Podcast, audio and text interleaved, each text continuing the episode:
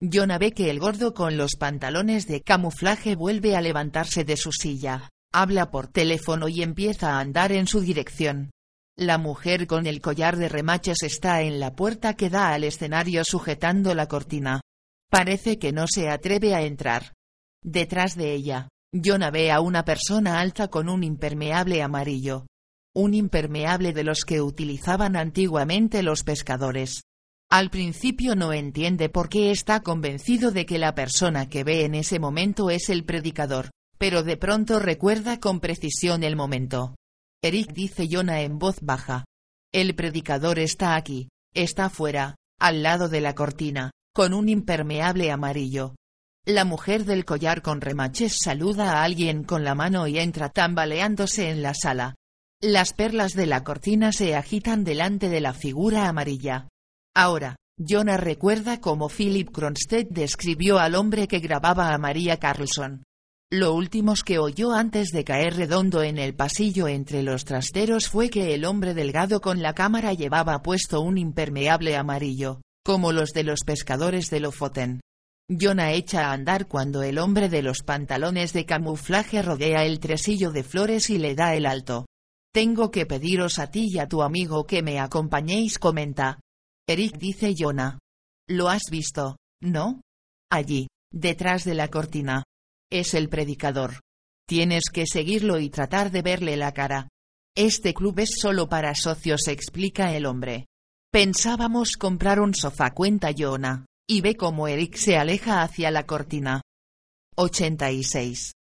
El gordo le ordena que se detenga, pero Eric sigue avanzando rápidamente entre los sofás. El tipo le grita a Jonah que se quite de en medio. Empuja un sillón hacia atrás que roza contra el suelo.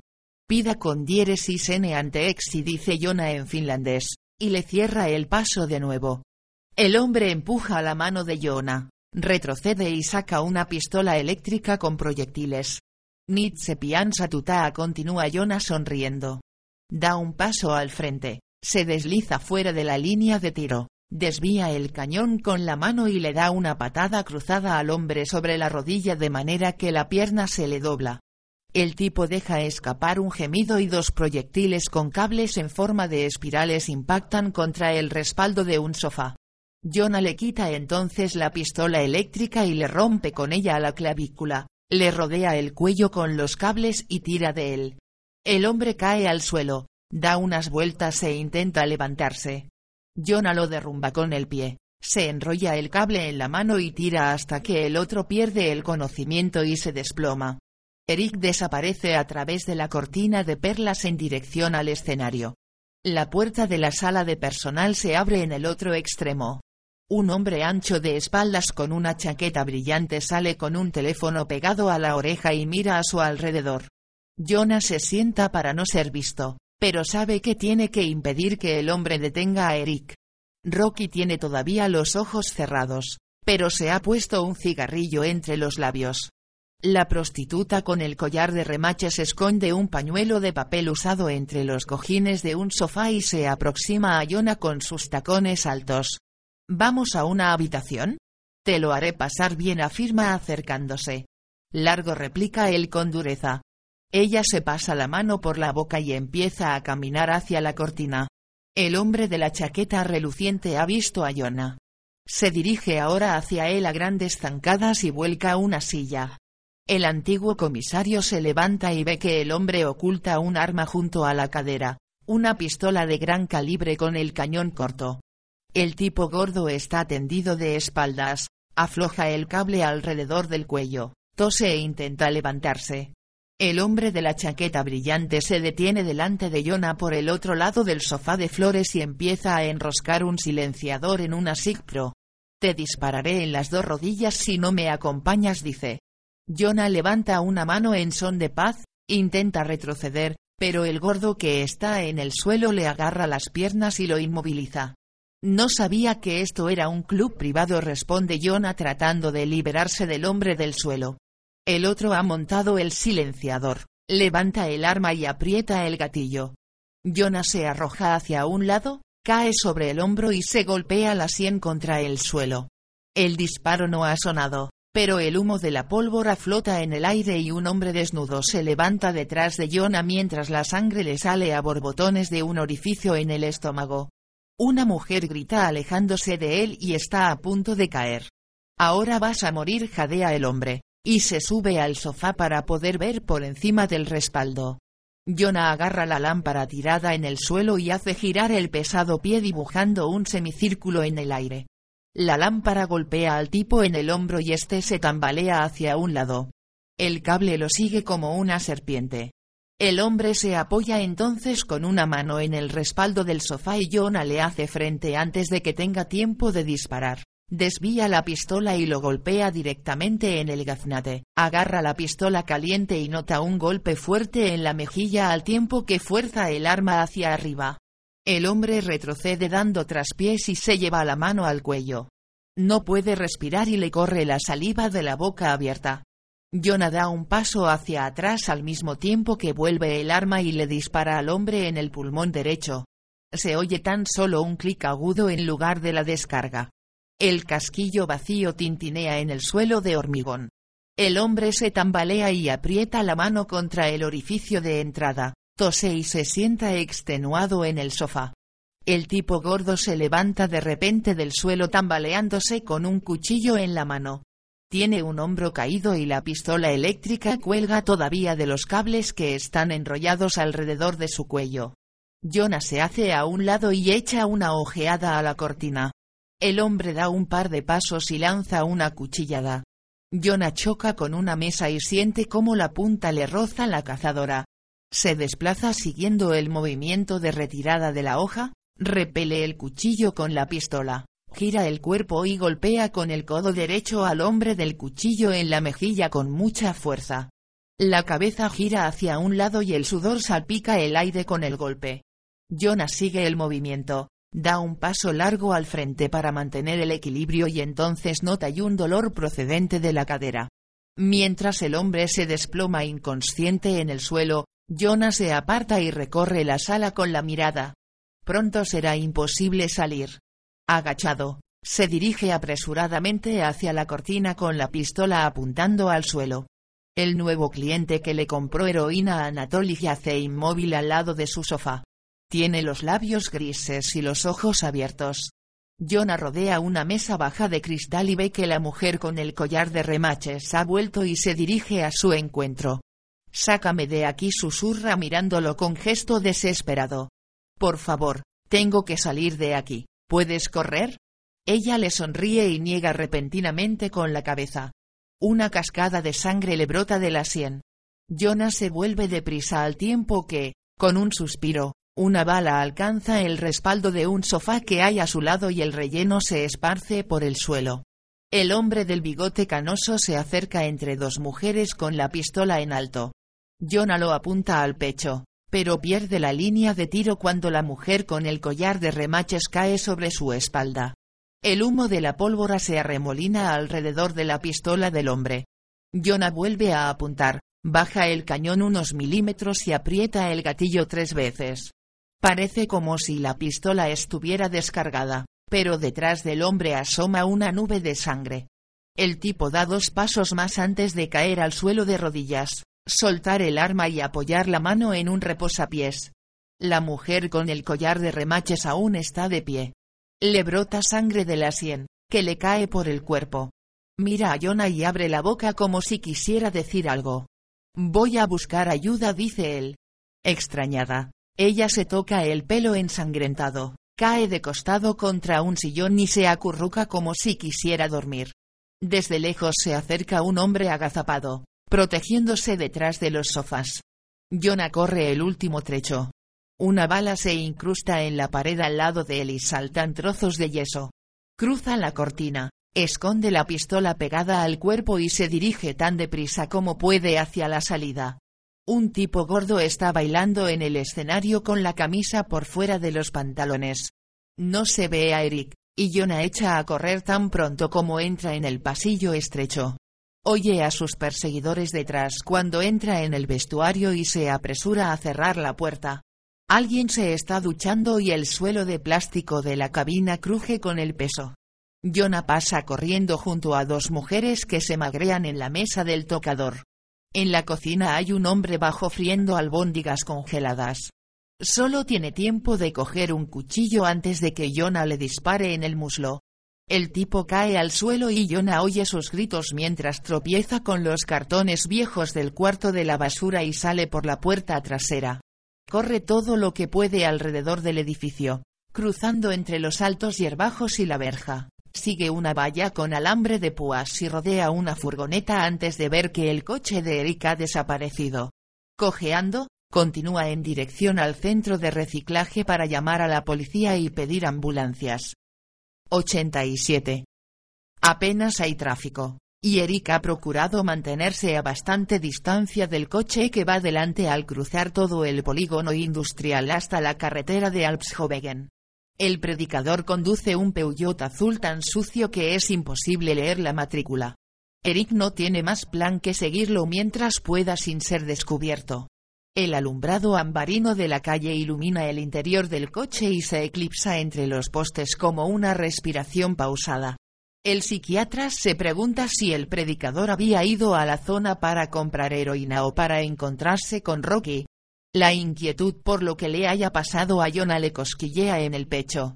Eric no volvió a mirar atrás, hizo lo que tenía que hacer, salió de la sala de los toxicómanos, cruzó la cortina de perlas y continuó entre la gente. La dura música del bajo sonaba cada vez más deprisa, subieron el volumen del sonido roto y las sacudidas del ritmo retumbaban en lo más profundo del cuerpo. A la luz intermitente del escenario, Vio de pronto el impermeable amarillo. El predicador se dirigía a la salida y Eric lo siguió. Una prostituta le ofreció sus servicios, pero él negó con la cabeza y se abrió paso a la fuerza. Nadie lo miró cuando pasó la zona de cacheos, cruzó la puerta de acero y salió al muelle de carga. Jonah parecía seguro de lo que hacía, y él solo pudo pensar en no dejar escapar al predicador cuando lo tenían tan cerca, Vislumbró a lo lejos, en la oscuridad, el impermeable amarillo en dirección a los coches y lo siguió sin hacer ruido. El predicador cruzó la verja y se detuvo delante de un coche azul. Ahora, Eric ya lleva un cuarto de hora siguiendo las luces traseras rojas y se repite a sí mismo que no puede quedarse demasiado rezagado. Acelera un poco en la larga recta que pasa junto a un campo de fútbol de tierra y una escuela. La luz que irradia una zona residencial grande titila a través de la vegetación. Un autobús nocturno sale de una parada y Eric se ve obligado a reducir la velocidad. Pierde de vista al predicador, acelera y adelanta al autobús por encima de una isleta. Un trecho más allá, el semáforo se pone en rojo. Eric acelera, gira y pasa justo detrás de un coche que cruza por la carretera transversal. Ya es demasiado tarde cuando ve que el Peugeot azul ha cogido la salida de la derecha. Divisa el destello de las luces del coche entre las casas. No hay tiempo para pensar si no quiere perderlo del todo. Eric irá en la salida siguiente y las botellas vacías que lleva en una bolsa en el maletero tintinean. Trata de adivinar qué dirección ha tomado el otro coche mientras conduce entre frondosos jardines y casas a oscuras reduce la velocidad y gira a la izquierda, roza un buzón y acelera a fondo delante de unas casas particulares. Entonces ve que después del siguiente cruce la calle no tiene salida, frena tan bruscamente que las ruedas resbalan en el asfalto y gira el volante para dirigirse a la derecha. Las ruedas traseras del coche pierden agarre y el guardabarros izquierdo choca contra un poste de la luz. Las botellas se vuelcan y se rompen dentro del maletero y Eric vuelve de nuevo a la calle grande derrapando. Acelera cuesta arriba, llega a la parte más alta y ve que el predicador acaba de bajar al viaducto que hay por debajo de la autovía. Reduce la velocidad y nota cómo le tiemblan las manos al volante. El retrovisor lateral ha vuelto a despegarse y cuelga de los cables. En la pared de hormigón de la entrada del túnel, alguien ha escrito con spray, otro mundo es posible. El túnel está oscuro, y al instante Eric sale a una barriada con bonitos edificios de cuatro plantas. El Peugeot azul pasa junto a un camión de la basura que vacía los contenedores con apacible automatismo y el psiquiatra se pregunta si el predicador vivirá ahí, en Hoxmosen, A pesar de que conoce la realidad de la gente, le resulta imposible imaginarse la vida diaria de un asesino en serie, un hombre que clava el cuchillo en la cara de sus víctimas después de muertas y luego vuelve a casa, a su confortable chalet con manzanos y aspersores de riego, y se sienta delante del televisor con su familia. Eric sigue al coche azul cuando este deja la calle Korpmosevegen y gira a la derecha por Klensmetsvegen. El predicador frena y se detiene justo después del tercer cruce. Sin aminorar, Eric pasa junto al Peugeot y mira por el espejo retrovisor justo cuando se apaga la luz en el interior del vehículo. Conduce por una pequeña zona boscosa, gira en la calle siguiente, para y se apresura a volver. El impermeable amarillo desaparece en el bosque a la derecha del camino. Eric se detiene en la acera y nota que las piernas le tiemblan violentamente. 88. La Iglesia de Jesucristo de los Santos de los Últimos Días está en la calle Harfalavegen, junto a un amplio aparcamiento asfaltado. Es un edificio con la fachada de color terracota, techo de chapa y una torre roja en el centro de un empedrado circular. El presidente de Estaca, Thomas Appel, vive con su mujer y sus dos hijas en una casa gris de hormigón muy cerca del templo. Desde la terraza de madera, con una barbacoa cubierta, se ve la torre roja por encima de los árboles y del tejado. Adam y Margot están sentados en el cuarto de estar con un vaso de limonada. Thomas Appel y su mujer Ingrid se sientan enfrente de ellos. Thomas es un hombre delgado, viste pantalón gris, camisa blanca y corbata también gris. Tiene la cara afeitada y delgada, con las cejas claras y la boca pequeña y torcida. Margot acaba de preguntarle a Thomas dónde se encontraba en las fechas en que se produjeron los asesinatos y él ha respondido que estaba en casa con su familia. ¿Hay alguna persona más que pueda confirmarlo? Pregunta la comisaria mirando a Ingrid. Las niñas estaban en casa, dice la mujer con voz agradable. ¿Nadie más? Pregunta Adam. Llevamos una vida tranquila, contesta Thomas como si eso aclarara las cosas. Tienen una casa muy bonita, declara Margot mirando la pulcra habitación. Una máscara africana cuelga en la pared al lado de un cuadro que representa a una mujer con un vestido negro y un libro rojo en las rodillas. Gracias, dice Ingrid. Cada familia es un reino, comenta Thomas. Ingrid es mi reina, mis hijas, las princesas. Sí, claro, sonríe Margot. Observa el rostro de Ingrid, sin pizca de maquillaje, las perlas en los lóbulos de las orejas y el vestido largo cerrado hasta el cuello, cuyas mangas le cubren la mitad del dorso de la mano. Tal vez piensen que nos vestimos de forma anticuada o aburrida, aclara Ingrid al advertir su mirada. Parece divertido, miente Margot, y trata de buscar una postura cómoda en el hondo sofá con tapetes de ganchillo en el respaldo. Thomas se inclina hacia adelante, le sirve más limonada en el vaso y ella le da las gracias. La vida no es aburrida para nosotros, dice Thomas con tranquilidad. No se nos hace aburrida porque no consumamos drogas, ni tabaco, ni bebamos alcohol, ni té ni café. ¿Por qué no toman café? pregunta Adam. Porque el cuerpo es un don de Dios, contesta él con sencillez. Si es un regalo, podrá uno tomar café si quiere, objeta Adam. Por supuesto, esto no son las tablas de la ley, explica Thomas. Solo son consejos, ya, ya asiente Adam. Pero si seguimos esos consejos, el Señor nos promete que el ángel exterminador pasará de largo por delante de nuestras casas y no nos matará, añade Tomás. ¿Cuánto tarda en venir el ángel cuando uno actúa realmente mal? Inquiere Margot. Han dicho que querían echar un vistazo a mi agenda, advierte Tomás, y las venas de la sien se le oscurecen. Iré a buscarla, se ofrece Ingrid levantándose. Voy a por un poco de agua, dice Margot, y sale detrás de ella. Thomas hace ademán de levantarse, pero Adam lo ataja con una pregunta sobre el papel del presidente de Estaca. Ingrid está en la cocina, junto a una cajonera, buscando la agenda cuando entra Margot. ¿Puedo coger un poco de agua? pregunta esta. Sí, por supuesto, responde Ingrid. ¿Estuvo usted aquí el domingo pasado? Sí, contesta la mujer, y una pequeña arruga aparece en el puente de su nariz. Estuvimos en casa. ¿Qué hicieron? Hicimos, lo de siempre, comimos y vimos la tele. ¿Quedaban en la tele? Pregunta Margot. Nosotros solo vemos Mormon.televisión contesta Ingrid comprobando que el grifo esté bien cerrado. ¿Sale su marido solo por las tardes? No. ¿Ni siquiera al templo? Iré a mirar en el dormitorio dice la mujer con las mejillas sonrojadas saliendo de la cocina. Margot bebe, deja el vaso en el fregadero y vuelve al cuarto de estar. Observa que Thomas tiene una expresión tensa y brillos de sudor debajo de la nariz. ¿Toma usted alguna medicina? Pregunta Adam. No contesta Thomas secándose las palmas de las manos en sus pantalones grises. ¿Ningún psicofármaco? ¿Ningún antidepresivo? Pregunta Margot volviendo a sentarse en el sofá. ¿Por qué quieren saberlo?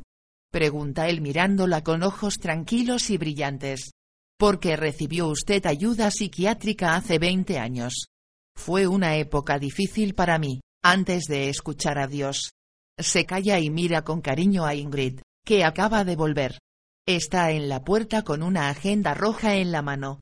Margot la coge, se pone las gafas y empieza a hojear las fechas. ¿Tiene una cámara de vídeo? Pregunta Adam mientras su compañera estudia la agenda. Sí contesta él mirando con extrañeza al policía. ¿Puedo verla? A Thomas se le sube la nuez por encima del nudo de la corbata. ¿Por qué? pregunta. Forma parte de la rutina, contesta Adam. Está bien, pero la están reparando, informa él sonriendo, de tal manera que se le tensa la boca torcida. ¿Dónde? En casa de un amigo responde con suavidad. Por favor, ¿puede darme el nombre de ese amigo? Por supuesto, murmura Thomas cuando suena el móvil de Adam en su chaqueta. Perdón, dice él, se levanta y busca el teléfono en el bolsillo mientras le da la espalda a Thomas. A través de la ventana que da a la parte trasera, ve a un vecino que está al otro lado de la valla mirándolos. Al mismo tiempo, se ve a sí mismo reflejado en el cristal, su pelo recio y las cejas tupidas. Encuentra el teléfono, ve que es Ad un técnico informático de la policía judicial que vive también en Hoxmosen. Adam contesta él, un nuevo video. Casi grita Adde. Iremos tan pronto como. Es tu mujer quien aparece en el video. Es Katrina. Adam no oye nada más. Se apresura directamente al recibidor. Se apoya contra la pared y tira sin darse cuenta y una fotografía enmarcada de dos niñas sonrientes. Adam. Grita Margot. ¿Qué ocurre?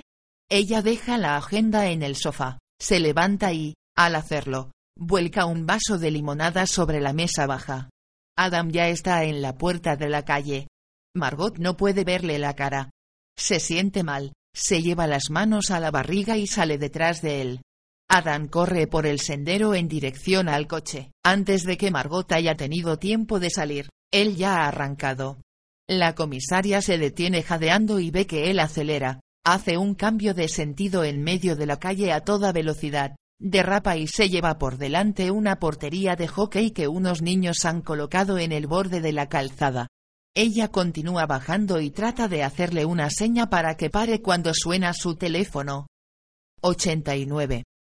La casa del número 5 de la calle Bultwegen solo dispone de tres habitaciones, pero la cocina tiene un bonito comedor y cuenta con un sótano y un pequeño jardín que da a una zona boscosa.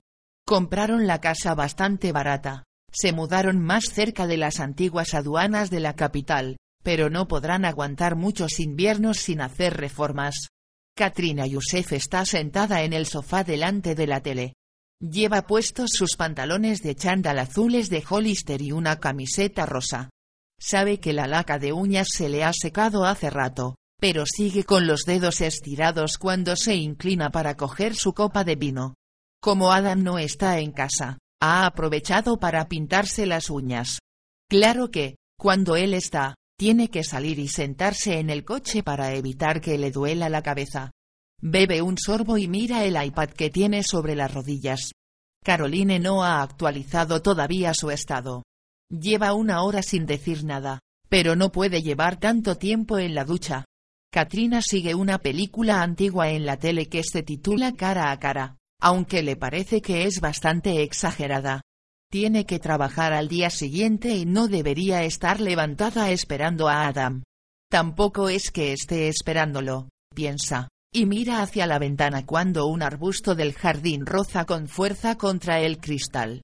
Se mete la mano en el interior de los anchos pantalones y empieza a masturbarse. Cierra los ojos unos segundos y mira luego a través de la ventana que da al jardín. Sigue masturbándose, pero lo deja cuando piensa que puede acudir el vecino a devolver el rastrillo que se ha llevado prestado por la tarde. No tiene ganas de cerrar las cortinas y, además, está más aburrida que excitada. Katrina bosteza y se rasca el tobillo. Aunque se ha comido antes una ensalada de atún, vuelve a sentir hambre. Continúa mirando el iPad, vuelve atrás, lee sus propios comentarios y escribe uno más. Con una obsesión especial, observa las últimas fotos de Caroline Wimberg, la mujer a la que casi persigue. A Caroline la descubrieron en el metro cuando iba a entrenar con su equipo de fútbol y ahora es una supermodelo. Se dice que no se levanta de la cama por menos de 25 mil dólares. Katrina la sigue a través de todos los foros que existen, y siempre sabe dónde está y qué hace. Se ha convertido en una costumbre. Se estira para coger de nuevo la copa de vino y se estremece al darse cuenta de que la luz del jardín no funciona. Los arbustos se ven negros contra el cristal. No sabe con certidumbre si estaba encendida antes. No es la primera vez que se estropea. Adán tendrá que mirar los fusibles en el cuadro eléctrico. Ella no piensa bajar al sótano, y menos después del robo. Se ve a sí misma reflejada en la oscura ventana. Bebe un poco de vino y se contempla las uñas. Alguien entró en el sótano el jueves, cuando Adam y ella estaban en el trabajo, y ahora la cerradura está rota. La han atado con una cuerda para que parezca que la puerta está cerrada si uno tira de ella. No les robaron nada de valor, ni el equipo de home cinema, ni el de música, ni la consola de videojuegos. ¿Acaso se dieron cuenta de que Adam era policía y cambiaron de idea? Es posible que vieran el diploma enmarcado de la escuela de policía y se largaran a toda pastilla.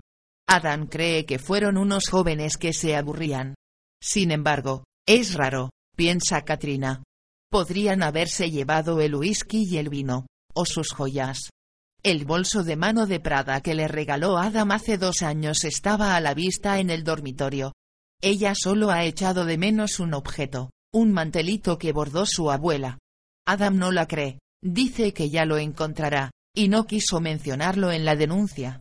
La Masu, la divinidad protectora que su abuela había bordado en rojo pálido sobre tela blanca, siempre había estado en la estantería, junto al crucifijo de plata con pedestal. Katrina sabe que alguien lo ha cogido. Cuando era pequeña le parecía que el mantelito era horrible. Su madre le dijo que la Masu protegía su casa, pero ella solo veía un monstruo. Las pequeñas y tupidas puntadas dibujaban un hombre con la barba trenzada que tenía el cuerpo como un toro y unas enormes alas curvadas sobre la espalda. Vuelve a pensar en esa cuerda que Adam ha enrollado alrededor de la manija del sótano y ha atado al tubo de desagüe de la lavadora. Katrina lo obligó a mirar varias veces por toda la casa. Además del sótano, a ella le parece que el trastero que hay entre el cuarto de estar y la cocina también es un sitio horrible. Es como un vestidor, pero con dos puertas de madera inusualmente gruesas. Antes cerraban desde fuera con una pieza de madera que giraba, pero se ha soltado. Ahora, Adam y ella empujan las puertas sin más, pero se mueven, rozan la una contra la otra y se abren todo el tiempo unos centímetros como si alguien estuviera mirando fuera. Las luces de un coche brillan en el icono dorado de la pared del dormitorio y segundos después en el cristal de la camiseta de fútbol de Adam enmarcada. Todas las casas tienen rincones desagradables, piensa ella temblando. Cuartos o recovecos que almacenan el viejo miedo a la oscuridad de la infancia. Apura la copa de vino y se levanta para ir a la cocina. 90. Katrina coloca la caja de vino en el borde de la encimera y llena la copa bajo el pequeño grifo. Unas gotas rojas salpican en su mano. Se oye el rugido del viento en la campana de la cocina. A través de la puerta de cristal, ve la calle desierta entre las ramas de los arbustos de bola de nieve. Las dos puertas de madera del trastero situado junto al cuarto de estar rozan una con otra y se cierran con fuerza. Katrina observa distraídamente un folleto publicitario de Sephora, se chupa las gotas del dorso de la mano, mira la copa, luego a la mujer rubia del papel y decide que no quiere abortar. Va a tener el bebé. Deja la copa de vino en la cocina y piensa que le va a enviar un mensaje a Adam para contarle que ha cambiado de opinión. Camina despacio, mirando todo el tiempo las gruesas puertas de madera. No puede dejar de mirarlas, y se detiene en cuanto una de ellas se mueve ligeramente hacia afuera. Katrina toma aire y se apresura a pasar por delante. Se obliga a sí misma a no echar a correr cuando las ha dejado atrás, pero nota el movimiento de las puertas a su espalda como un cosquilleo. Se sienta en el sofá y continúa viendo la película. John Travolta ha cambiado de cara con Nicolas Cage, pero siguen pareciendo ellos mismos. No puede dejar de pensar en el vecino, la miró de un modo que la molestó cuando fue a pedirle prestado el rastrillo, y se pregunta si sabría que estaba sola en casa.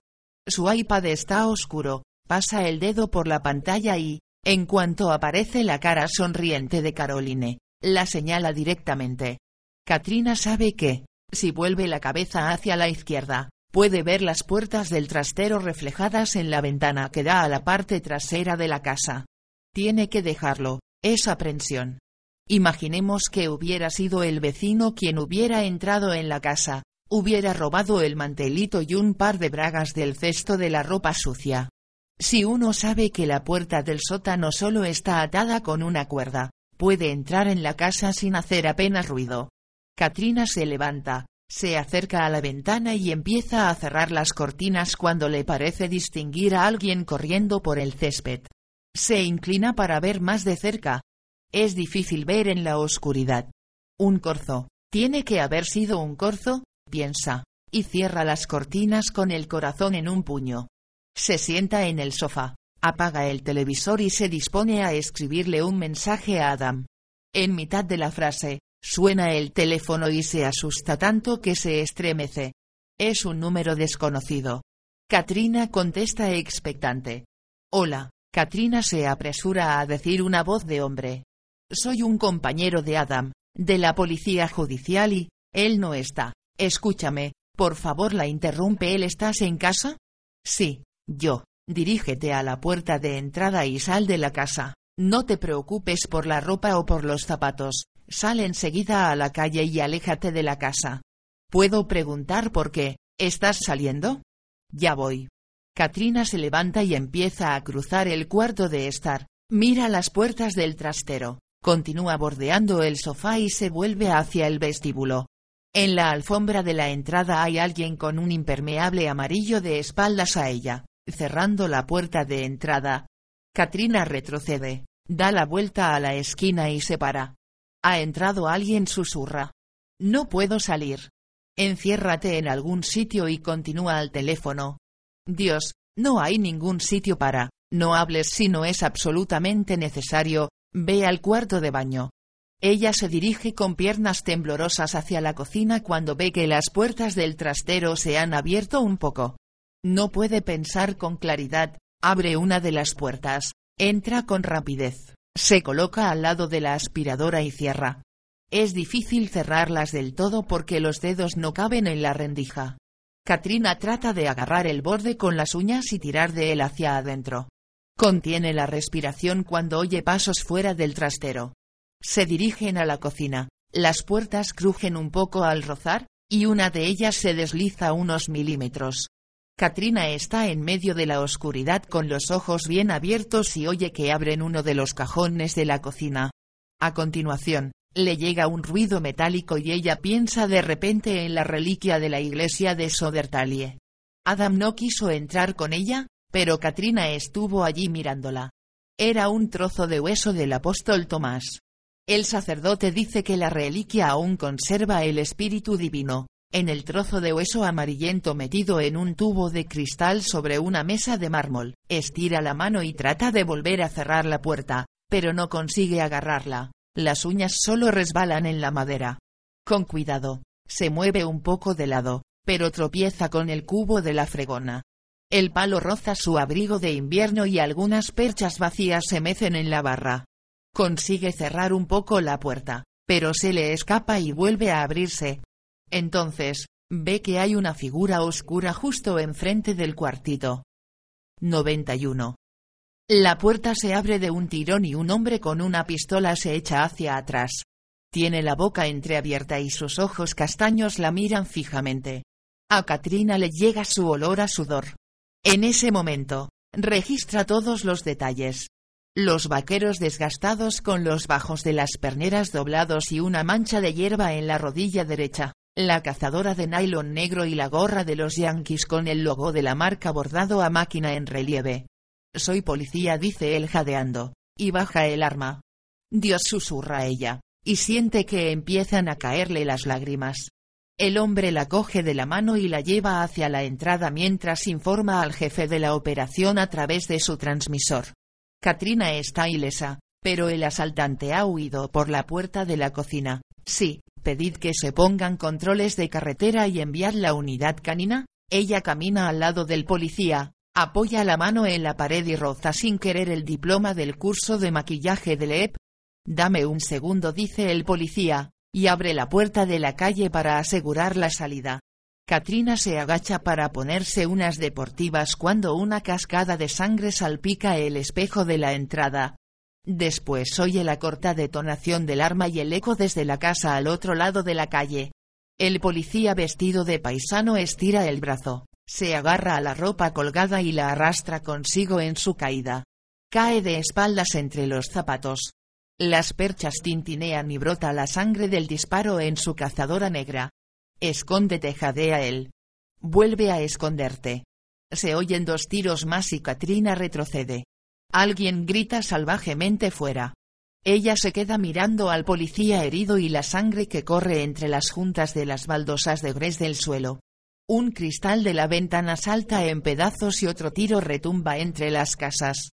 Katrina se agacha y cruza corriendo el cuarto de estar. Resbala en la alfombra de tabriz y se golpea el hombro contra la pared pero no pierde el equilibrio, sino que sigue por el pasillo y abre una puerta del trastero. Se cae el palo de la fregona, arrastra consigo el cubo rojo, el escurridor de plástico se suelta y se desliza por el suelo. Katrina levanta el palo junto con el cubo y trata de fijarlo contra la ropa. Se cae una cazadora y el grueso tubo de la aspiradora abre la otra puerta. Oye dos tiros más. Abandona el trastero y sigue hasta la cocina. Ve la puerta de cristal y la oscuridad fuera. Abre la puerta del sótano y empieza a bajar la empinada escalera de madera. Está tan aterrada que le cuesta respirar, y solo puede pensar que debe de tratarse de un crimen racial, que algún racista ha montado en cólera porque Adam se ha comprado un jaguar nuevo. A través de las paredes de piedra se oyen coches de policía, y Katrina piensa esconderse en el cuarto de la caldera hasta que hayan detenido al intruso. La angustia va en aumento mientras baja a oscuras. Se agarra al frío pasamanos, cierra los ojos y los abre, aunque apenas ve nada. Huele a cimientos de piedra, a cañerías húmedas y al aceite de la bomba de calor. Avanza con sigilo, pero los peldaños crujen bajo su peso. Finalmente llega abajo, al suelo de Gres. Parpadea y distingue la lavadora como una mancha más clara en la oscuridad, al lado de la puerta con la cuerda alrededor de la manija. Se vuelve y va hacia el otro lado, pasa junto al viejo pinball de Adam y entra en el cuarto de la caldera. Cierra la puerta con cuidado y entonces oye un gemido. Se queda inmóvil con la mano en la manija y escucha.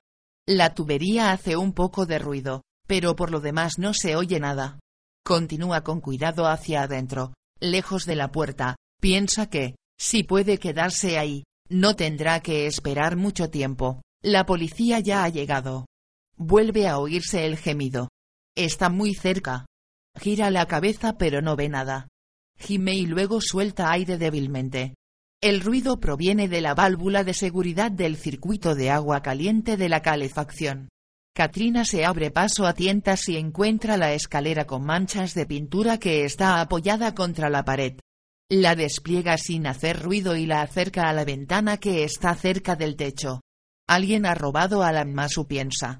El mantelito con su protección, el protector del hogar, por eso está ocurriendo todo esto. Katrina siente que no puede quedarse en esa casa, no quiere volver nunca más. Gira los dos ganchos de la ventana hacia un lado y la empuja contra la mala hierba cuando nota una corriente de aire frío alrededor de los tobillos. Alguien se acerca por detrás, está segura. Alguien ha abierto la puerta del sótano, ha cortado la cuerda que la mantenía cerrada y avanza hacia el interior. Es imposible abrir la ventana del todo.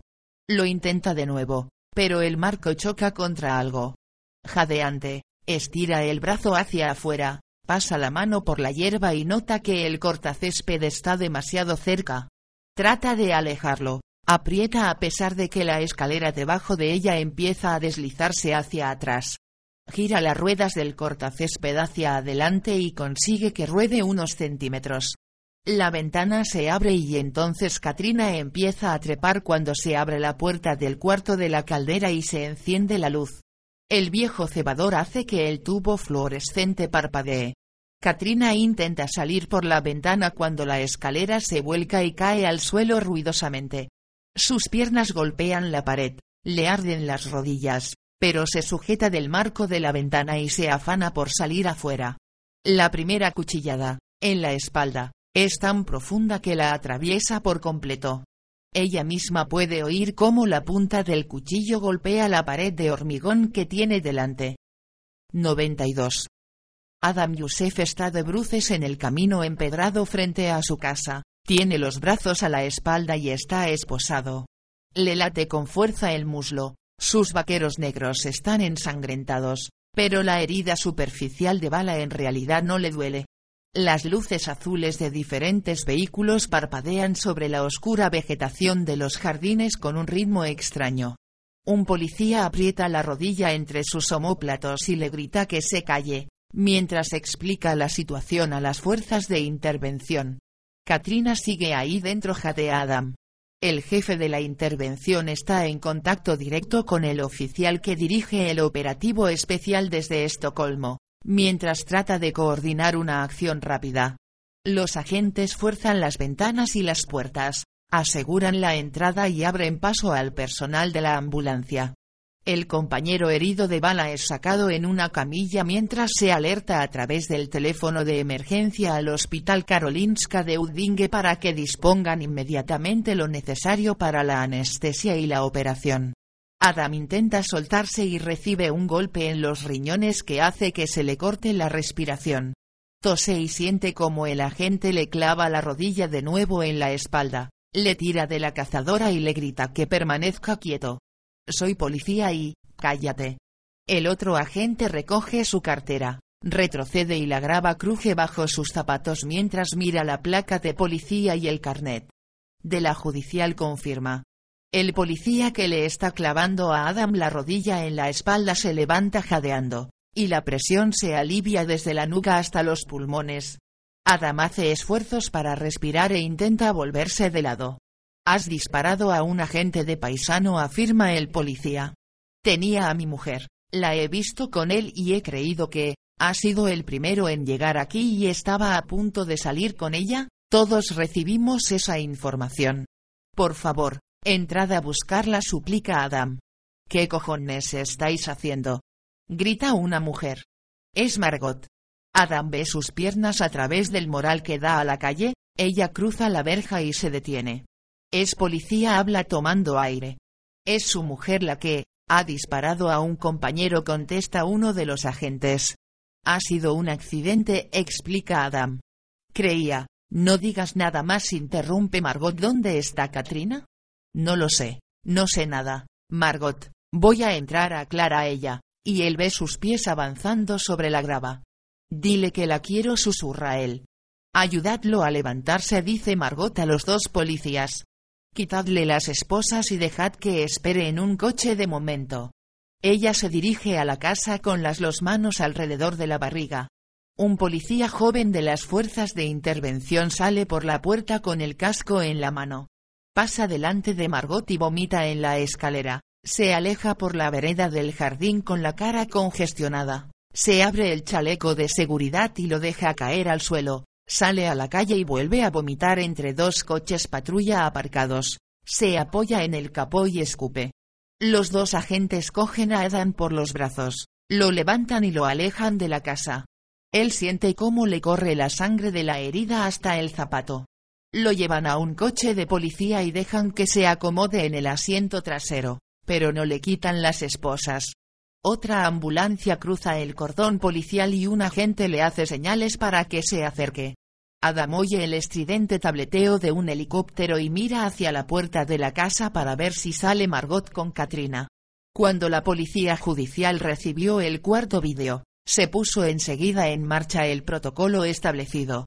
Uno de los técnicos era amigo de Adam Youssef. Reconoció en las imágenes a Katrina e informó urgentemente a través de la red interna de la policía judicial y después llamó a Adam. Para ganar tiempo y ser efectivos desde el punto de vista táctico, se montó lo que llaman una operación especial, y la policía se unió en grupos para realizar intervenciones coordinadas entre las distintas unidades lo más rápido posible.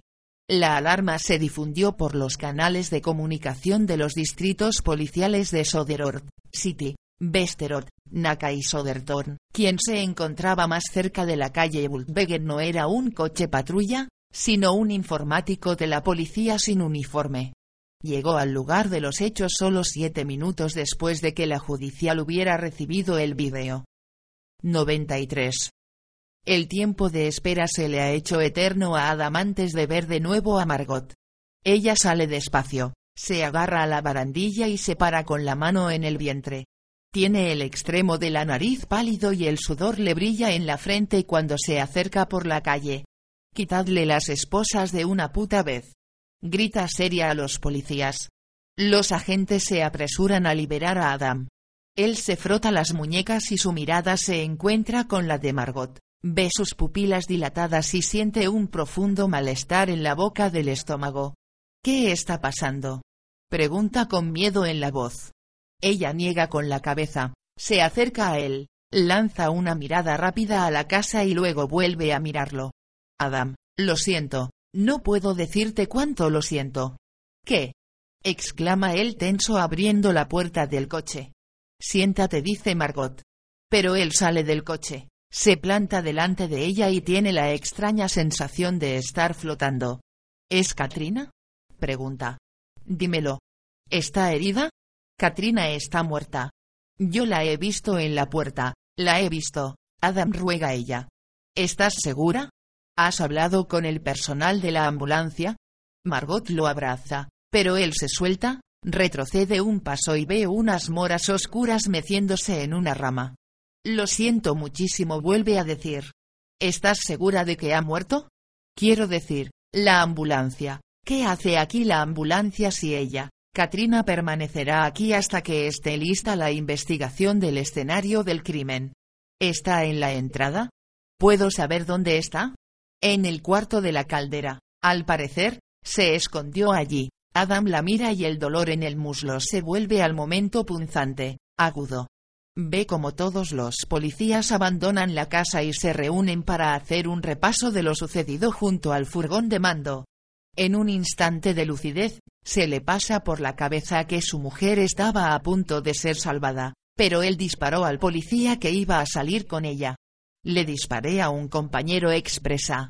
No pienses ahora en eso. Esta noche duermes en mi casa. Llamaré al jefe. Margot intenta cogerlo del brazo, pero él se retira.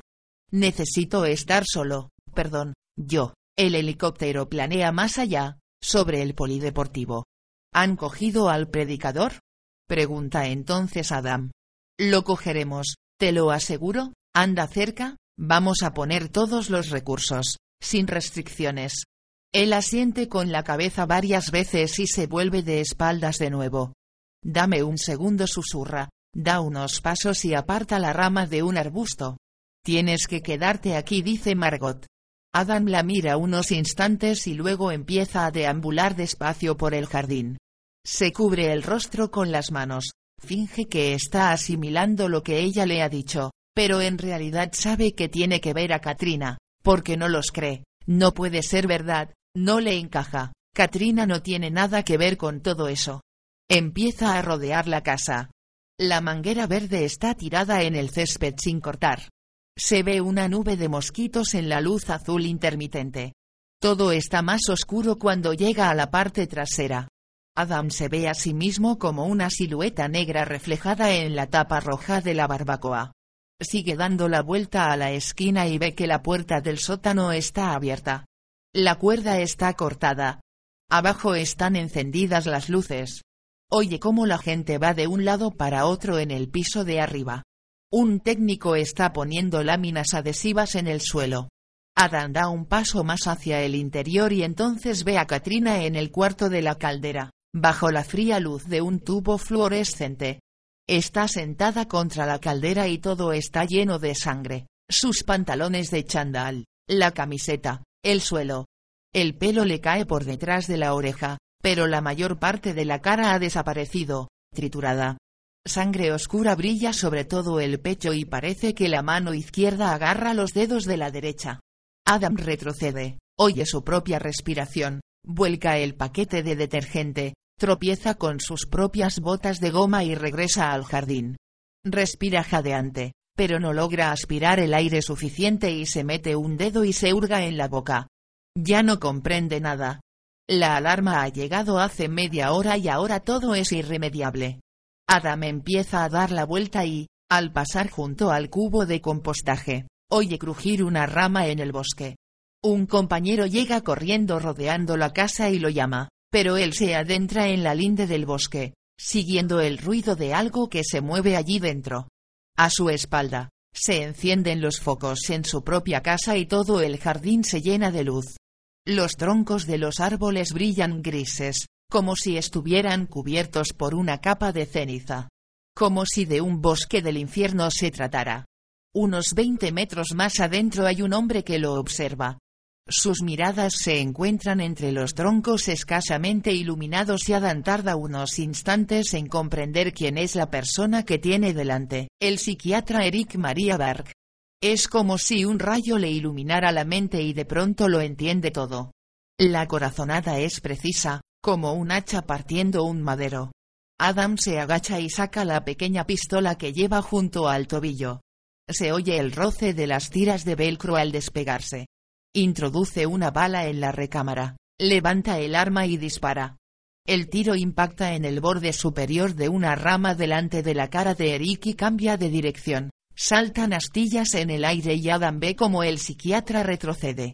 Le tiembla la mano, tarda un rato en apuntar, Eric se echa hacia atrás y él vuelve a disparar. El tiro desaparece sin más, las ramas oscuras se agitan entre ellos, entonces ve como el psiquiatra echa a correr, se agacha, resbala por una pendiente y desaparece detrás de un tronco grueso. Adam lo sigue, pero lo pierde de vista. Se abre paso entre las ramas de un abeto. Los policías, que han oído los disparos, llegan corriendo desde el jardín y toda la linde del bosque queda inundada por la luz de los focos. Suelta el arma. Grita alguien. Adam, suelta el arma. Él se vuelve y levanta las manos. El asesino sigue en el bosque. Jadea, es el hipnotista. Es el hijo de puta del hipnotista. 94. Eric inspira y observa el cielo nocturno y las copas negras de los árboles. Debe de haberse desmayado en la caída. Le arde la espalda, sabe que se ha rozado al resbalar pendiente abajo. Se levanta y apoya la mano en la pared húmeda y rocosa, Nota el olor a musgo y a helechos, alza la vista y ve el resplandor de unas potentes luces que se mueven entre los árboles más arriba. Agachado, se abre paso por la tupida maleza, aparta una rama y continúa alejándose del precipicio. Los ladridos lejanos de los perros se mezclan con el tableteo de un helicóptero que se acerca. Erika ha seguido al predicador por un estrecho camino, pero estaba tan oscuro dentro del bosque que lo ha perdido de vista. Se ha quedado un rato escuchando, pero no se oía nada más que el viento a través de las ramas altas. Finalmente ha decidido volver al coche y esperar allí, cuando las sirenas de varios vehículos de emergencias han empezado a sonar en algún sitio de la calle al otro lado del bosque. Él entonces se ha dirigido hacia allí, pensando que Jonah habría puesto a la policía sobre aviso o que, quizá, incluso hubieran detenido al predicador. El bosque está lleno de maleza y desniveles, y le ha llevado tiempo abrirse camino en la oscuridad, pero después de un rato ha divisado la parpadeante luz gris azulada entre los árboles y de pronto se ha encontrado frente a Adam Youssef, de la policía judicial. Me ha mirado a los ojos y ha disparado piensa mientras corre cuesta abajo. ¿Qué ha pasado? ¿Qué ha sucedido en la zona después de que yo me haya marchado? Unas piedras sueltas ruedan bajo sus pies y Eric está a punto de resbalar, se agarra con la mano a una rama y se corta con algo. Nota que la palma se le llena de sangre y se detiene, trata de relajar la respiración y oye el ruido del helicóptero que se acerca de nuevo por encima de las copas de los árboles. ¿Creerán que él está involucrado en los asesinatos porque no ha contado a la policía que conocía a todas las víctimas? Eric piensa en cómo les mintió, Ocultó la coartada de Rocky y no explicó lo que Bjorn dijo mientras estaba bajo hipnosis. El helicóptero está suspendido en el aire encima del bosque y busca con los focos. Se acerca palmo a palmo. Debe esconderse. El suelo cruje, las copas de los árboles se mecen, las hojas se desprenden y se arremolinan. El tableteo de las palas del helicóptero le golpea el cuerpo. Eric se aprieta contra el tronco de un árbol, Permanece inmóvil mientras las ramas azotan a su alrededor. Esto es una locura, piensa, y siente cómo las ráfagas de viento le arrancan la ropa del cuerpo. Han estado a punto de matarme de un disparo. Tierra seca y agujas secas de pino se arremolinan contra su cara.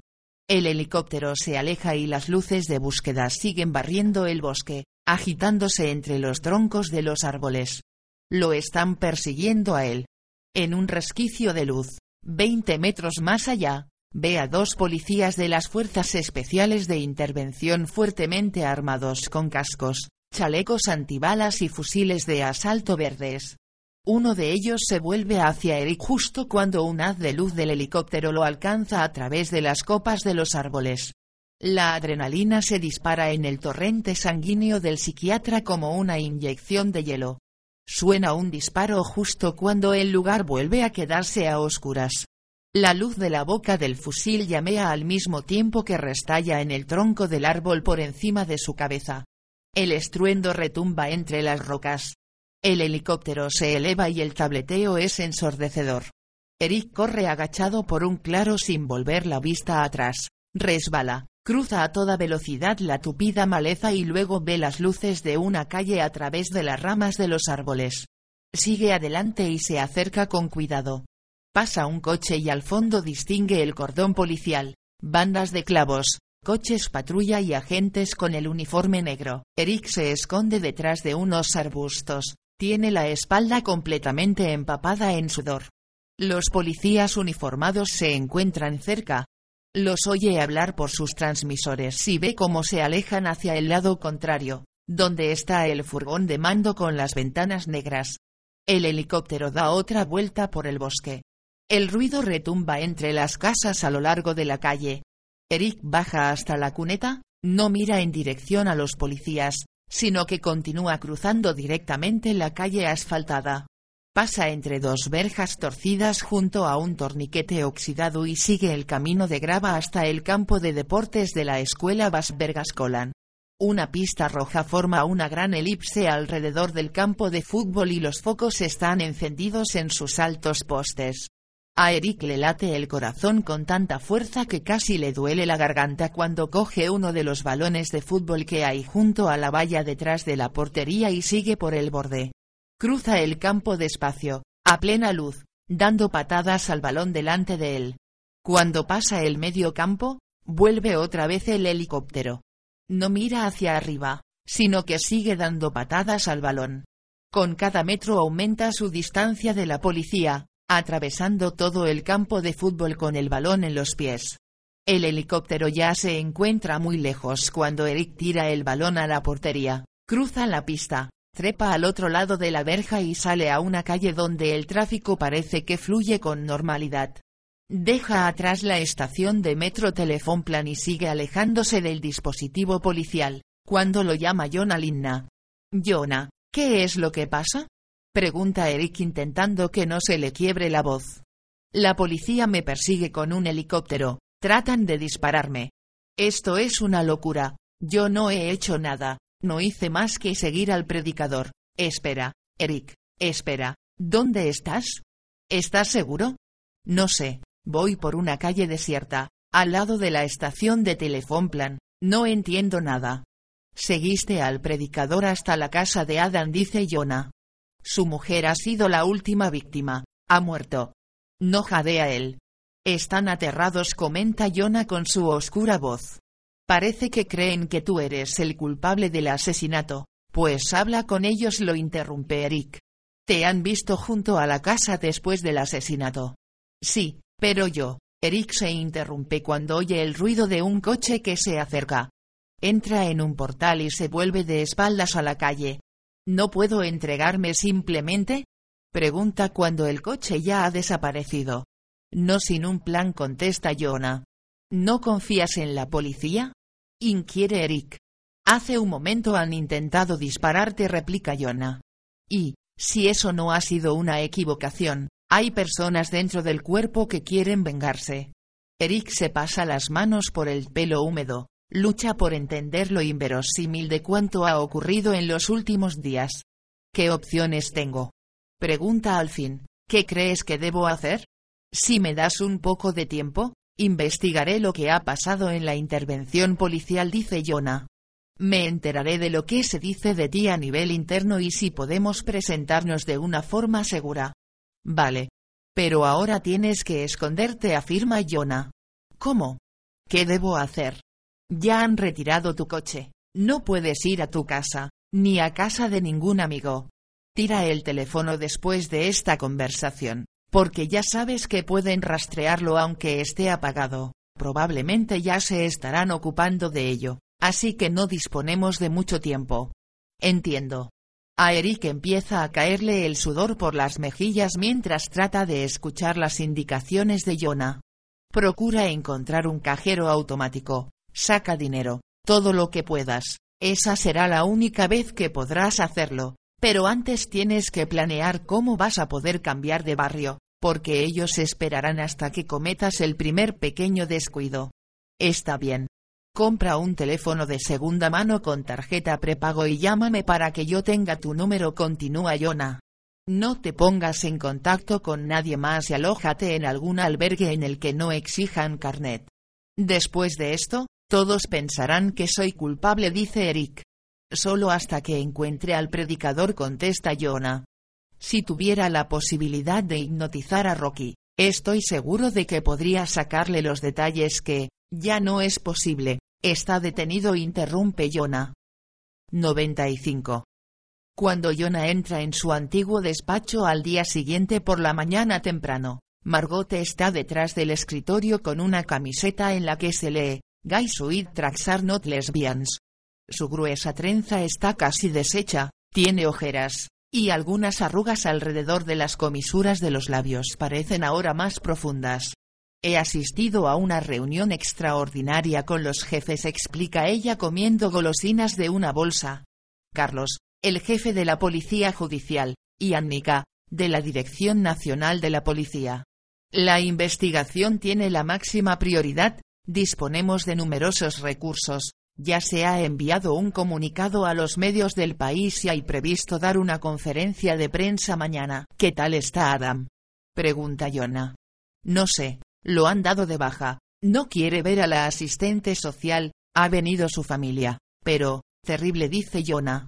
El antiguo comisario confía en que Eric haya seguido su consejo y haya destruido su móvil después de su conversación telefónica. En la intervención de la policía y de los servicios de emergencia en la zona de los sofás, en Hogdalen, tuvieron que alquilar un autobús para poder trasladar a los detenidos a la prisión de Udinge a la espera de que la fiscal dictara los autos de detención. Se llegó a la conclusión de que el gran número de muertos y heridos fue el resultado de una sangrienta lucha de poder en los bajos fondos. Uno de los arrestados por posesión de drogas fue Rocky Kirklund, en la cazadora llevaba 11 cápsulas de 250 miligramos con un 30% de heroína. Vimos al asesino en la zona. Eric lo siguió hasta la casa de Katrina, informa Jonah inclinándose hacia adelante. ¿Cómo lo sabes? No es Eric quien ha hecho esto, prosigue él. Jonah, suspira Margot. Puedes desahogarte conmigo, sé que sois amigos, pero ten un poco de cuidado en la reunión con los demás. Tienen que poder escuchar que es inocente. Tú no quieres que sea Eric, pero tal vez te engañó, dice ella pacientemente. Vi a un hombre con un impermeable amarillo en la zona y recordé que Philip Kronstedt había mencionado el impermeable. Eric lo siguió y acabó en la casa de Adam. ¿Y, cómo explicas que conociera a todas las víctimas, incluida Katrina? Pregunta Margot sosteniéndole la mirada. ¿Cuándo la conoció? Ella nos acompañó en una ocasión, cuando Adam y yo estuvimos en su casa. Y Susanna Kern era enfermera en el Hospital Karolinska, Hizo un curso en el que Eric era uno de los profesores. Las cámaras de vigilancia han captado imágenes en las que él está hablando con ella. Jonah hace un gesto con la mano para indicar que esa información es irrelevante. ¿Y, por qué Rocky iba a mencionar a Eric como el predicador? Pregunta. Es muy hábil, te ha engañado, puede hacer que Rocky recuerde justo lo que él quiere. Pero, ¿por qué? Jonah, Aún no tengo todas las respuestas, pero Eric se ha mantenido cerca y ha dificultado la investigación. Hemos conseguido interrogar a Björn Kern, y es evidente que el psiquiatra no nos contó que el cuerpo de Susanna Kern había sido retocado y tenía la mano en la oreja. ¿Tendría que haber visto eso durante la sesión de hipnosis? Eric sabía que lo de la oreja nos conduciría a Rocky, y luego a él, y, eso no es cierto, Margot y Eric había visitado a Rocky en Karsuden unos días antes de que yo le pidiera que lo visitara. Los ojos de Jonah se vuelven fríos como el hielo cuando pone la mano sobre la carpeta. Aquí no hay ninguna prueba, dice. Lo sabes, ¿verdad? Lo suficiente como para ordenar su detención, lo suficiente para ordenar el registro de su casa, para enviar la orden de búsqueda a todas las comisarías, contesta ella bruscamente. A mí me parece que Eric ha investigado por su cuenta y el resto solo son casualidades. Coincide con el perfil del asesino, está divorciado, vive solo, tiene una adicción y, como la mitad del cuerpo de policía tercia Yona. Los asesinatos son altamente voyeurs. Sabemos que Eric está obsesionado con grabar a sus pacientes, incluso cuando están hipnotizados y no son conscientes de ello. Eso lo hace para no tener que tomar notas.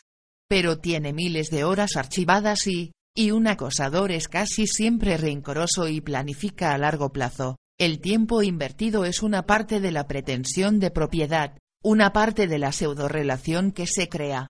Margot, estoy escuchando lo que dices, pero, ¿puedes imaginar por un momento que Eric sea inocente? Pregunta Jonah. Es posible, por supuesto concede ella. Entonces tienes que poder pensar que perderemos de vista al verdadero asesino, al que llamamos predicador. Ella se obliga a apartar la mirada de la de Jonah y echa un vistazo al reloj. Es la hora de la reunión, dice poniéndose en pie. Puedo encontrar al predicador si quieres, explica Jonah. Ya lo tenemos, replica ella. Necesito mi pistola. Necesito toda la documentación, los registros de los escenarios de los crímenes, los informes forenses. No debería aceptarlo, dice Margot, y se dispone a abrir la puerta. ¿Puedes conseguirme un encuentro en prisión con Rocky Kirklund? pregunta Jonah. No te das por vencido, responde ella sonriendo. Cruzan despacio el pasillo y Margot retiene a Jonah delante de la sala de reuniones. Recuerda que quienes esperan ahí dentro son los compañeros de Adam, le dice con la mano en la manija. El tono de la reunión será bastante duro. Necesitan desahogarse. Es su manera de mostrar su apoyo a Adam y a todo el cuerpo. 96. Jonah entra con Margot en la amplia sala de reuniones. Ella hace un gesto para saludar a todos e indicarles al mismo tiempo que pueden seguir sentados. Antes de que empecemos, lo sé, los sentimientos están ahora a flor de piel y estamos hasta arriba de trabajo. Pero, de todos modos, quiero pediros que mantengamos un tono civilizado, dice. La investigación pasará a estar ahora en manos de la fiscal y nosotros deberemos centrarnos en llevar a cabo una detención rápida. Margot se interrumpe e inspira. Nuestros jefes querían que invitara a venir hoy a John Alinna. Él es el investigador que mejores resultados tiene a sus espaldas, de hecho, no tiene igual, y, algunos de los policías aplauden, mientras que otros miran hacia abajo. Jonah no participa en la investigación, eso está claro, pero, en cualquier caso, espero que pueda darnos a nosotros, simples mortales, algún buen consejo bromea Margot sin que la alegría se refleje en sus ojos. Jonah da un paso al frente y mira a sus antiguos colegas sentados alrededor de la mesa de madera clara antes de hablar. Eric no es un asesino. Pero, ¿qué cojones? murmura Peter. Ahora lo escuchamos, dice Margot escueta. Entiendo que hay muchos indicios que apuntan a Eric, y, sin duda, él debería ser interrogado, pero puesto que estoy aquí para decir lo que pienso, Jonah, solo quiero decir que acabo de estar con la fiscal Tercia Beni. Su opinión es que tenemos evidencias muy sólidas. El puzzle no está resuelto porque encajen tres piezas. Joder, Eric estaba frente a la casa, continúa Benny. Encontramos su coche. Conocía a la víctima. Ha mentido a la policía, etcétera, etcétera, etcétera. Según tengo entendido, ya disparasteis contra él, replica Jonah. Se lo considera extremadamente peligroso y puede que vaya armado, aclara Benny. Pero eso es un error, dice Jonah cogiendo saca una silla. Se sienta a la mesa y se echa hacia atrás haciendo crujir la butaca. Vamos a detener a Eric, anuncia Margot. Se solicitará prisión preventiva para él y tendrá un juicio justo. Intentáis atrapar un reflejo, afirma Jonah en voz baja, y piensa que la ley está condenada a no alcanzar nunca la justicia. ¿De qué habla? pregunta Benny. De que volvéis vuestro propio miedo contra un hombre inocente para. Nosotros no tenemos miedo. Joder, interrumpe Peter. Tranquilízate, arguye Margot. No pienso quedarme aquí sentado escuchando, Peter. Le espeta ella cortante. La sala se queda en silencio. Magdalena Ronander mueve un poco su vaso de agua e intenta captar la mirada de Jonah. Jonah, quizá tú pienses diferente porque ya no eres policía, dice. No es ninguna crítica, pero a lo mejor es por eso por lo que no entendemos lo que dices. Digo que estáis permitiendo que escape el verdadero asesino, repone Jonah. Joder, ya basta, ruge Benny golpeando la mesa con la palma de las manos. ¿Está bebido? murmura alguien. A Jonah le da por el culo el cuerpo. Nosotros le importamos un bledo, dice Peter alzando la voz.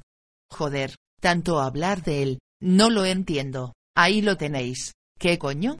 Pero si se le cayó la pistola. Por su culpa dispararon a Adam y ahora, quizás sea mejor que te vayas, afirma Margot poniendo una mano en el hombro de Jonah.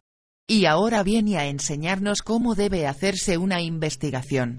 Una cosa más aclara Jonah levantándose. Cállate. Ordena Peter.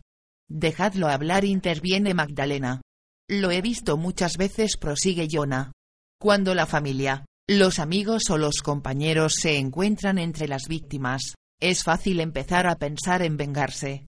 ¿Estás intentando decirnos que no tratamos este asunto con profesionalidad? Pregunta Benny con un sonrisa fría. Digo que cabe la posibilidad de que Eric se ponga en contacto conmigo, y entonces me gustaría poder ofrecerle garantías, continúa Jonah serio. Para que se atreva a venir y pueda probar su inocencia en el juzgado. Eso está claro, responde Magdalena, y mira a los demás, ¿no es así? Pero si es cierto que ya habéis disparado contra él, ¿cómo voy a poder convencerlo de que se entregue? Dile que garantizamos su seguridad, dice Benny. Y, si no fuera suficiente? Insiste Jonah. A ver si mientes mejor se burla él. Jonah, ¿has visto las fotos de Katrina? Pregunta Peter alterado. No puedo comprender que sea ella. ¿Qué debo decirle a mi mujer?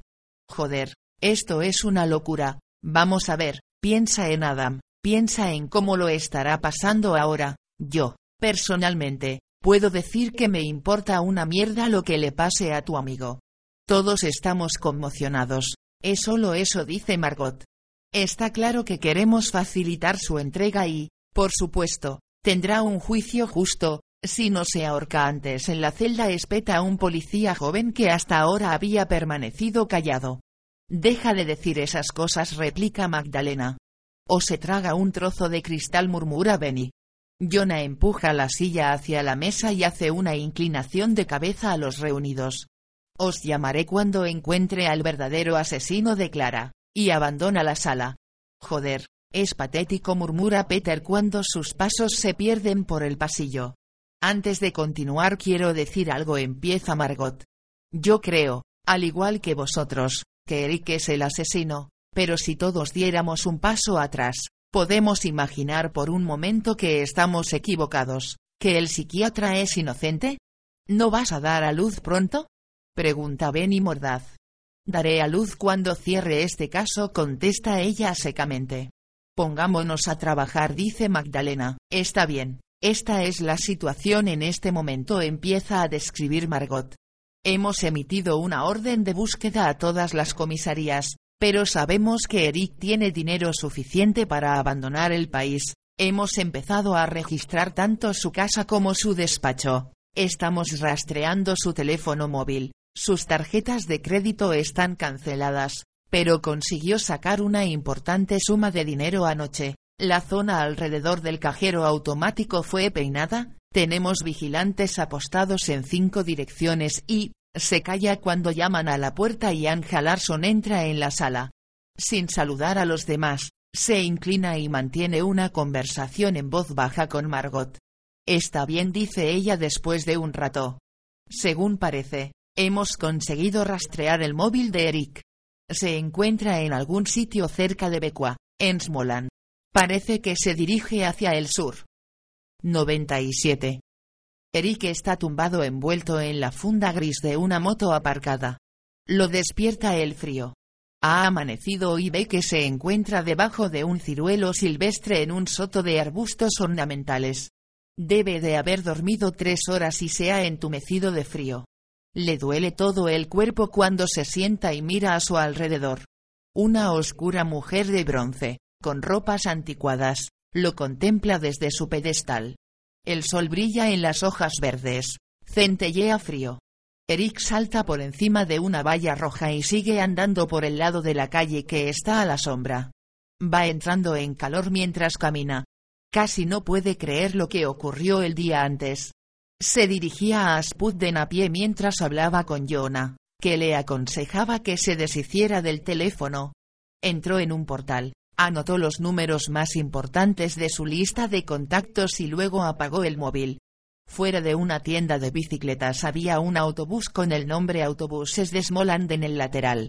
En la acera había jóvenes cansados con la ropa arrugada. Sus padres los ayudaban a recoger las bolsas y los sacos de dormir que sacaban del maletero abierto. Eric entró en el autobús fingiendo que iba a buscar alguna pertenencia olvidada e introdujo con fuerza su teléfono entre dos asientos. Se bajó por la puerta trasera, cogió un gorro de deporte de un bolso, se lo guardó dentro de la cazadora, continuó en dirección a la estación de metro y se detuvo delante del cajero automático del Banco Norea. No levantó la mirada, pero era consciente de la presencia de la cámara de vigilancia cuando sacó el máximo autorizado con su tarjeta bancaria. Después volvió en dirección al autobús, vio cómo se cerraban las puertas y el vehículo se ponía en marcha. Solo quedaban un par de jóvenes en la acera. Eric se puso su gorro de deporte mientras se apresuraba a subir por Sodertal y. Continuó cruzando el puente de Liljeholmsbron, Compró agua y una hamburguesa grande en Zinkengrillen, entró en un callejón, se sentó en un portal y comió. Cuando terminó, siguió caminando, procurando evitar las avenidas, donde hay cámaras de vigilancia de los bancos y de tráfico. Caminó todo lo que pudo y acabó finalmente en el parque Vitaberg. Eric se pasa los dedos por el pelo para peinárselo. Tiene la ropa arrugada pero no demasiado sucia. Debe permanecer escondido hasta que hable con Jonah. No puede arriesgarse, aunque espera que el malentendido ya se habrá aclarado. Empieza a cruzar la calle pero se para en seco entre dos coches aparcados cuando su mirada repara casualmente en una tienda de barrio. Se le hace un nudo en el estómago de la impresión. Entre la información de premios de la lotería y la publicidad de la quiniela, las portadas de los diarios de la tarde hablan de la persecución de un asesino en serie. La policía trata de dar caza a un asesino en serie sueco se reconoce a sí mismo en la fotografía pixelada. Por razones éticas, la prensa ha decidido mantener en secreto su identidad. Es solo una cuestión de tiempo, pero esa mañana los rasgos de su cara están pixelados en un montón de cuadraditos borrosos. En la edición de la mañana del otro periódico no hay ninguna fotografía, pero las letras mayúsculas ocupan toda la portada. La policía, en alerta. Buscan a un psiquiatra sueco acusado de cuatro asesinatos bajo el titular, una lista de contenidos, víctimas, imágenes, violencia, policía. Eric continúa por la acera, pasa de largo la tienda y poco a poco empieza a comprender que la policía cree realmente que él es quien ha asesinado a Katrina y a las demás mujeres. Es a él a quien persiguen. Eric entra en una calle más estrecha y las piernas empiezan a temblarle tanto que tiene que andar más despacio y, al final, detenerse. Se queda inmóvil y se lleva una mano temblorosa a la boca. Dios. Susurra. Todos sus conocidos sabrán que se refieren a él cuando lo lean. Ahora se estarán llamando unos a otros conmocionados, exaltados, asqueados. Algunos se alegrarán y otros se mostrarán escépticos. Parece que se abre el suelo bajo sus pies, pero Eric sigue de pie. Benjamin sabe que no es cierto, piensa echando a andar de nuevo. Pero Madde se asustará cuando se dé a conocer su identidad. A través de la ventanilla bajada de un coche, oye fragmentos de una conversación en la que se imagina que mencionan su nombre. Eric piensa de todos modos que debe entregarse a la justicia para poder defenderse. Esto no puede continuar. Coge un blister de Mogadon y saca un comprimido, pero se arrepiente y lo tira todo a una papelera. En la calle Esotagotan encuentra una tienda pequeña en la que venden teléfonos de segunda mano. Mientras espera que le llegue su turno oye las noticias en la radio. Una voz neutra explica que ese es el segundo día de la persecución del presunto asesino. Se le encoge el estómago como si fuera a vomitar cuando oye a la locutora decir que se ha dictado orden de búsqueda y captura contra un psiquiatra del Hospital Karolinska sobre quien existen sospechas fundadas de pueda ser el autor del asesinato de cuatro mujeres en la región de Estocolmo. Por lo demás, la policía se muestra reservada para no entorpecer la investigación, pero solicita información de los ciudadanos. El hombre detrás del mostrador, que lleva la patilla de las gafas pegada con cinta adhesiva, le pregunta en qué puede ayudarlo. Eric intenta sonreír cuando le dice que quiere comprar un teléfono de segunda mano y una tarjeta de prepago. En la radio, un mando policial dice entre interferencias que se han invertido numerosos recursos y que sin duda ello contribuirá al éxito de la investigación. Eric cambia de dirección en cuanto sale de la tienda. Cambia de calle unas cuantas veces, pero su idea es abandonar el centro de la ciudad a través de Danbixtul. No se atreve a pararse y a sacar el teléfono hasta dejar atrás el museo de Sparbasmuset. Se pone de cara contra una fachada de ladrillo ambarino y llama a Yona Linna. Yona, esto no puede ser, dice rápidamente, ¿has visto las portadas de los periódicos? No puedo seguir escondiéndome. Tienes que darme un poco más de tiempo. No, estoy decidido. Quiero que me detengas y me entregues a la policía. Pero no puedo garantizar tu seguridad. No importa, insiste Eric. Nunca he visto a la policía tan crispada. No son solo los compañeros de Adam, esto les afecta a todos los niveles. Una cosa es arriesgar su propia vida, eso saben que va en el sueldo, y otra, violencia de este tipo contra la mujer de un investigador. Tienes que decirles que yo no he sido, tienes, lo he hecho, pero estás relacionado con todas las víctimas. Te vieron en el lugar del crimen. ¿Qué tengo que hacer? Pregunta Eric. Mantente escondido hasta que yo encuentre al predicador, responde Jonah. Hablaré con Rocky. Está en la prisión de Udinge. Podría entregarme en un periódico, sugiere él, y oye el tono desesperado de su propia voz. Intentaría contar mi historia, mi versión, y que los periodistas me acompañen cuando vaya a la policía. Eric, aunque eso fuera posible, ya se ha empezado a hablar de tu suicidio en la celda, que si te vas a colgar o si te tragarás un trozo de cristal antes del juicio, solo son palabras, pero no quiero que corras ese riesgo. Llamaré a Nelly, ella me conoce, sabe que yo no he hecho nada, no puedes. La policía ha puesto vigilancia frente a su casa, tienes que encontrar alguna otra persona en cuya casa puedas esconderte, alguien mucho más lejano, inesperado. Eric y Jonah terminan la conversación. Los coches están parados, el puente levadizo está abierto. Tres barcos de vela se dirigen hacia el Báltico. 98. Uddinge es una de las mayores cárceles de seguridad del sistema penitenciario sueco. Rocky Kirklund solo es sospechoso de un insignificante delito relacionado con drogas, y no está sometido a restricciones especiales, pero al mismo tiempo está considerado como alguien muy propenso a fugarse. La prisión es una impresionante construcción en forma de V de ladrillo marrón y una entrada entre dos altos pilares. En la parte posterior hay dos alas en forma de abanicos cuyos pisos superiores dan cabida a ocho patios individuales. Rocky es el único que sabe quién es el sucio predicador. Ha estado con él, ha hablado con él y lo ha visto matar. Jonah tiene que dejar las llaves y su teléfono en el control de seguridad. Pasan los zapatos y la cazadora por un escáner y lo cachean después de haber pasado por el detector de metales. Un cocker spaniel blanco y negro traza círculos a su alrededor en busca de explosivos y drogas. El funcionario que lo está esperando junto a la puerta se presenta como Arnie Melander. Mientras se dirigen a los ascensores, el hombre le cuenta que compite en pesca deportiva, que quedó tercero en el torneo sueco de pesca internacional a principios de verano y que el próximo fin de semana irá al río Firisón. Me metí de lleno en la pesca de fondo explica Arne pulsando el botón de llamada de los ascensores. Y utilicé gusanos de color rosa y bronce. Deben de ser muy delicados contesta Jonah reservado. Arne sonríe tanto que sus mejillas se levantan y se redondean.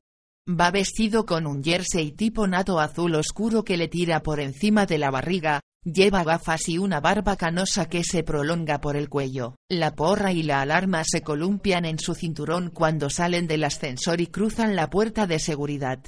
Jonah espera tranquilo mientras el funcionario pasa a su tarjeta y marca la clave. Saludan al oficial de guardia, un hombre de pelo blanco con un párpado caído y labios finos. Vamos un poco atrasados hoy dice el oficial. Kirklund acaba de salir a tomar el aire, pero podemos preguntarle si quiere entrar. Sí, por favor contesta Jonah. Después del asesinato de la funcionaria de prisiones Karen Hebreap, se han vuelto extremadamente cuidadosos para evitar que los empleados se queden a solas con los internos. Los presos a menudo están desesperados, se encuentran alterados por el crimen, o por las humillaciones de la detención y el sentimiento de haber fracasado en la vida. Jonah observa a Arne Melander, que está un poco más allá hablando por su radio. Mira las frías paredes con puertas, el linóleo brillante y las cerraduras con clave. La prisión de Udinge es evidentemente de alta seguridad, con varias barreras, con entradas y muros reforzados, control de acceso y cámaras de vigilancia.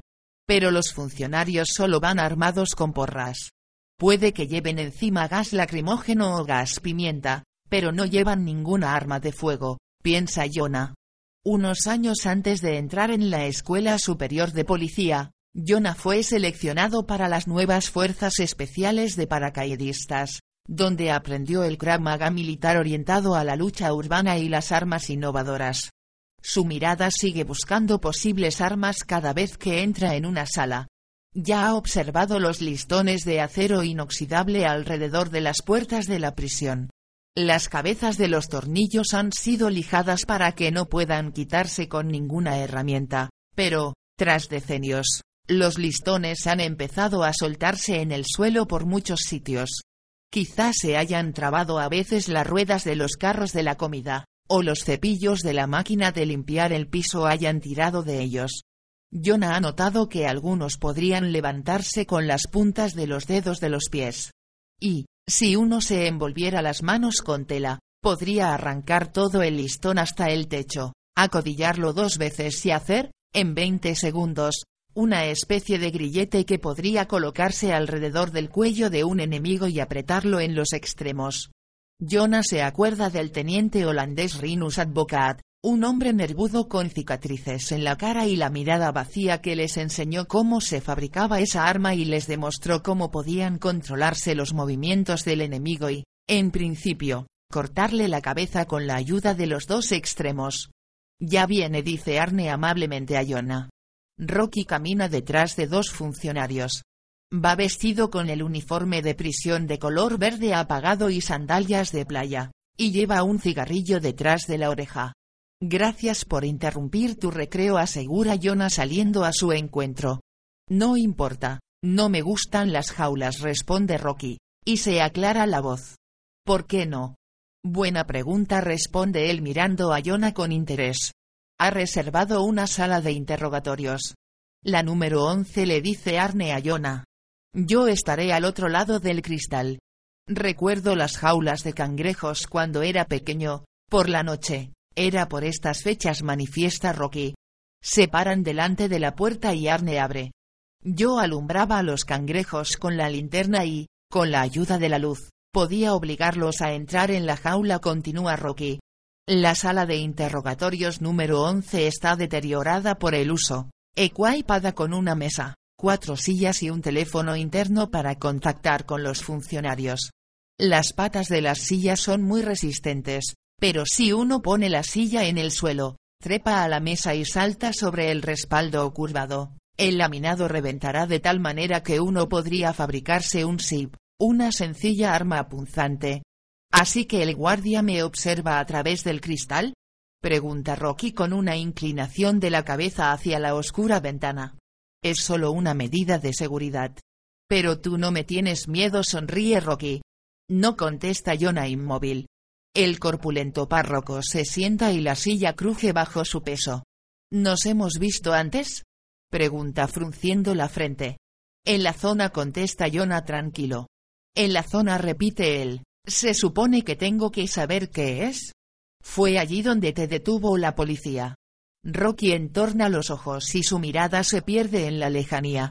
No recuerdo nada de eso. Dicen que llevaba un montón de heroína encima, pero, ¿de dónde iba a sacar yo el dinero para comprarla? ¿No recuerdas la zona? La zona de los sofás, en Hogdalen. Rocky hace trompeta con los labios y niega con la cabeza. Un local industrial con un montón de sofás y sillones, prostitutas, tráfico de drogas duras, armas y, bueno, es que sufrí una lesión neurológica tras un accidente de tráfico y me cuesta mucho recordar, explica Rocky. Lo sé. Pero, ¿quieres que reconozca el delito por tenencia de drogas? Eso me importa un bledo, responde Jonah sentándose enfrente de él. Puedes decir que la cazadora no era tuya, que cogiste una que estaba tirada en el suelo. Se quedan un momento en silencio. Rocky estira sus largas piernas, entonces ¿quieres alguna otra cosa? pregunta expectante. Has hablado varias veces de una persona a la que llamas sucio predicador, y yo necesito tu ayuda para identificarlo. ¿Has visto a ese predicador? Sí, ¿es un sacerdote? No lo sé. Rocky se rasca la barba y el cuello.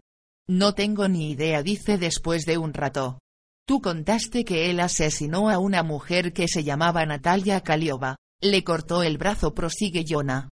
Un predicador, fue él quien asesinó a Rebecca Hanson. ¿Qué cojones andas haciendo realmente? Grita de pronto Rocky, levantándose tan furioso que la silla se vuelca detrás de él. Fui yo quien mató a Rebecca. ¿Crees que soy tonto? Retrocede, tropieza con la silla volcada, está a punto de caer, estira los brazos y estampa una manaza contra el cristal antibalas. El guardia entra, pero Jonah levanta una mano con gesto tranquilizador en su dirección y entonces ve que llegan más vigilantes corriendo por el pasillo. Creemos que no lo hiciste tú, declara Jonah. ¿Te acuerdas de Eric María Bark? ¿El hipnotista? Pregunta Rocky humedeciéndose los labios y estirándose el pelo hacia atrás. Ha encontrado a una mujer que te da coartada. Y, ¿Tengo que creérmelo? Se llama Olivia, dice Jonah. Olivia Torevi añade el despacio. Empezaste a recordar cuando estabas bajo hipnosis, y todo parece indicar que fuiste condenado por un asesinato que cometió el predicador. Rocky se acerca a él. Pero, ¿no sabéis quién es el predicador? pregunta. No contesta Jonah. Porque todo está encerrado en mi cerebro hecho papilla, dice Rocky con voz hueca. ¿Estarías dispuesto a dejarte hipnotizar de nuevo? ¿No lo harías tú si te encontraras en mi lugar? pregunta él, y vuelve a sentarse. Sí contesta Jonah con sinceridad. Rocky abre la boca para decir algo, pero calla y se lleva la mano a la frente. Un ojo le ha empezado a temblar, parece que le vibra incluso la propia pupila. Él se inclina hacia adelante, se apoya en la mesa y respira pesadamente. Joder. Resopla después de un momento levantando la vista. La frente le brilla a causa del sudor y mira interrogante y como en sueños a Jonah y a los guardias que han entrado en la sala de interrogatorios. 99. Jonah para a la fiscal Sara Nielsen en mitad de la escalera de la audiencia provincial, en la calle Schelegatán. Como no puede llevar a Erika a la prisión, tiene que conseguir que la fiscal suelte a Rocky antes del juicio. Te he llamado para hablar de Kirklund dice él colocándose delante. No puede permanecer en prisión. Eso lo decide la audiencia, contesta ella. Pero no entiendo por qué insiste Jonah. Cómprate un ejemplar del Código Penal sueco. Un mechón de pelo rubio vuela delante de la cara de Sara. Ella lo retira con un dedo y alza las cejas cuando Jonah empieza a hablar. Según el párrafo 20 del capítulo 24 dice él, el fiscal puede levantar la prisión preventiva si ya no existen las razones que la motivaron. Bravo exclama ella sonriendo. Aunque en este caso hay un riesgo evidente de que Kirklund eluda la aplicación de la ley y un riesgo manifiesto de que cometa nuevos delitos. Pero se trata de un delito leve por tenencia de drogas, con una pena máxima de un año, y es más que dudoso que pueda probarse la tenencia. Por teléfono dijiste que la cazadora no era suya, replica ella con hilaridad en la voz. Y que el motivo de la detención de ninguna manera justifica una injerencia semejante. De repente, me siento como si estuviera en la escalera de la audiencia manteniendo una nueva negociación con un ex policía. Puedo encargarme de su vigilancia, dice Jonah, que la sigue escaleras abajo. Las cosas no funcionan así, y lo sabes. Lo comprendo pero está enfermo y necesita atención médica continua, exhorta Yona. Ella se para y lo observa de hito en hito. Si Kirklund necesita un médico, el médico puede visitarlo en la cárcel. Pero si te digo que es un tratamiento especial que no puede realizarse en prisión, entonces yo te digo que mientes. Puedo presentar un certificado médico, insiste Yona. Hazlo, pero dicto auto de procesamiento el próximo martes. Recurro la sentencia. Bien peleado sonríe ella, y empieza a caminar de nuevo. 100. Jonah está sentado en un banco al fondo de la iglesia de Adolf Friedrich. Delante, junto al altar, hay un coro de chicas que ensayan para un concierto. El director del coro da la nota y las adolescentes empiezan a cantar O Virga. Jonah se hunde en el recuerdo de las claras y largas noches en Natavara tras la muerte de Summa. A través de las ventanas de medio punto de la iglesia, la luz del sol se precipita en su interior, mezclada con las sombras de las hojas y el color de los vitrales. Pasados unos minutos, el coro hace una pausa. Las chicas sacan sus teléfonos, se juntan en grupos y salen hablando por los pasillos. La puerta del vestíbulo se abre y se cierra en silencio. El sacristán levanta a la vista del libro y luego continúa leyendo. Margot entra entonces con dos pesadas bolsas de plástico en las manos. Estas caen con un golpe sordo en el banco cuando ella se coloca con dificultad al lado de Jonah. Su barriga ha crecido tanto que choca con la repisa de los libros de salmos. Lo siento mucho, dice hablando a media voz. Sé que tú no querías creerlo, pero mira esto. Suspirando, levanta una de las bolsas, se la pone en la rodilla y saca una copia de una comprobación de huellas dactilares. Jonah estudia los diferentes parámetros de la comparación, comprueba él mismo los detalles del primer nivel y ve la coincidencia del flujo de las líneas y otros detalles. Se trata de tres huellas dactilares distintas, y la semejanza con las huellas de Eric María Barques del 100%. ¿Dónde encontraron la huella? Pregunta Jonah. En la cabeza del corzo de porcelana que se halló en la mano de Susanna Kern. Jonah observa la iglesia. El coro ha vuelto a reunirse. El director da una palmada para atraer la atención de las chicas. Me pediste una prueba, continúa Margot. ¿La huella dactilar es una prueba? ¿No? Judicialmente aclara Jonah en voz baja. El registro de su casa continúa, explica ella. Hemos encontrado al asesino en serie. ¿De verdad? Margot pone la bolsa con la documentación de la investigación sobre las rodillas de Jonah. Quería creer en ti y en la pista del predicador, indica ella. Se echa hacia atrás y respira pesadamente. Deberías, contesta Jonah. ¿Has visto a Rocky? Yo hice las gestiones para que pudieras interrogarlo, repone ella con un asomo de irritación. Afirmaste que era lo que necesitabas para encontrar al sucio predicador. Él ya no recordaba nada. Porque no hay nada que recordar, concluye Margot. El coro vuelve a empezar y las voces de las chicas inundan el templo. Margot intenta sentarse más cómoda y se coloca la trenza sobre el hombro. Habíais seguido la pista de Erika Stasmolan, dice Jonah. La unidad de operaciones especiales asaltó un autobús y encontró el teléfono entre dos asientos. ¿No me digas? replica Jonah con frialdad. ¿Aún no ha cometido ningún fallo? Se esconde como un profesional, contesta ella. Parece como si estuviera aconsejado por alguien que sabe cómo hacerlo. Estoy de acuerdo contigo, conviene Jonah. ¿Se ha puesto en contacto contigo? pregunta Margot. No aclara Jonah. Baja la mirada hacia la otra bolsa que aún está en el suelo entre ambos. ¿Es mi pistola? Sí, justo contesta ella empujándola con el pie. Gracias, dice Jonah, y mira dentro de la misma. Si sigues buscando al predicador, quiero recordarte que no lo haces por encargo mío, advierte Margot disponiéndose a levantarse del banco. Yo no te he entregado la documentación, y tú y yo no nos hemos visto aquí. ¿Lo entiendes? Encontraré al asesino, dice él en voz baja. Bien, pero no podemos seguir en contacto. Jonah saca la pistola protegido por el banco, coloca el cargador en las rodillas, retira la corredera, comprueba rápidamente el mecanismo, el muelle y el percutor, asegura el arma e introduce el cargador. ¿Quién coño usa una Colt Combat? pregunta Margot. A mí me dolería la espalda una semana entera. Jonah no contesta. Se cuelga la pistola en la funda para el hombro y se guarda los cargadores de repuesto en el bolsillo de la cazadora.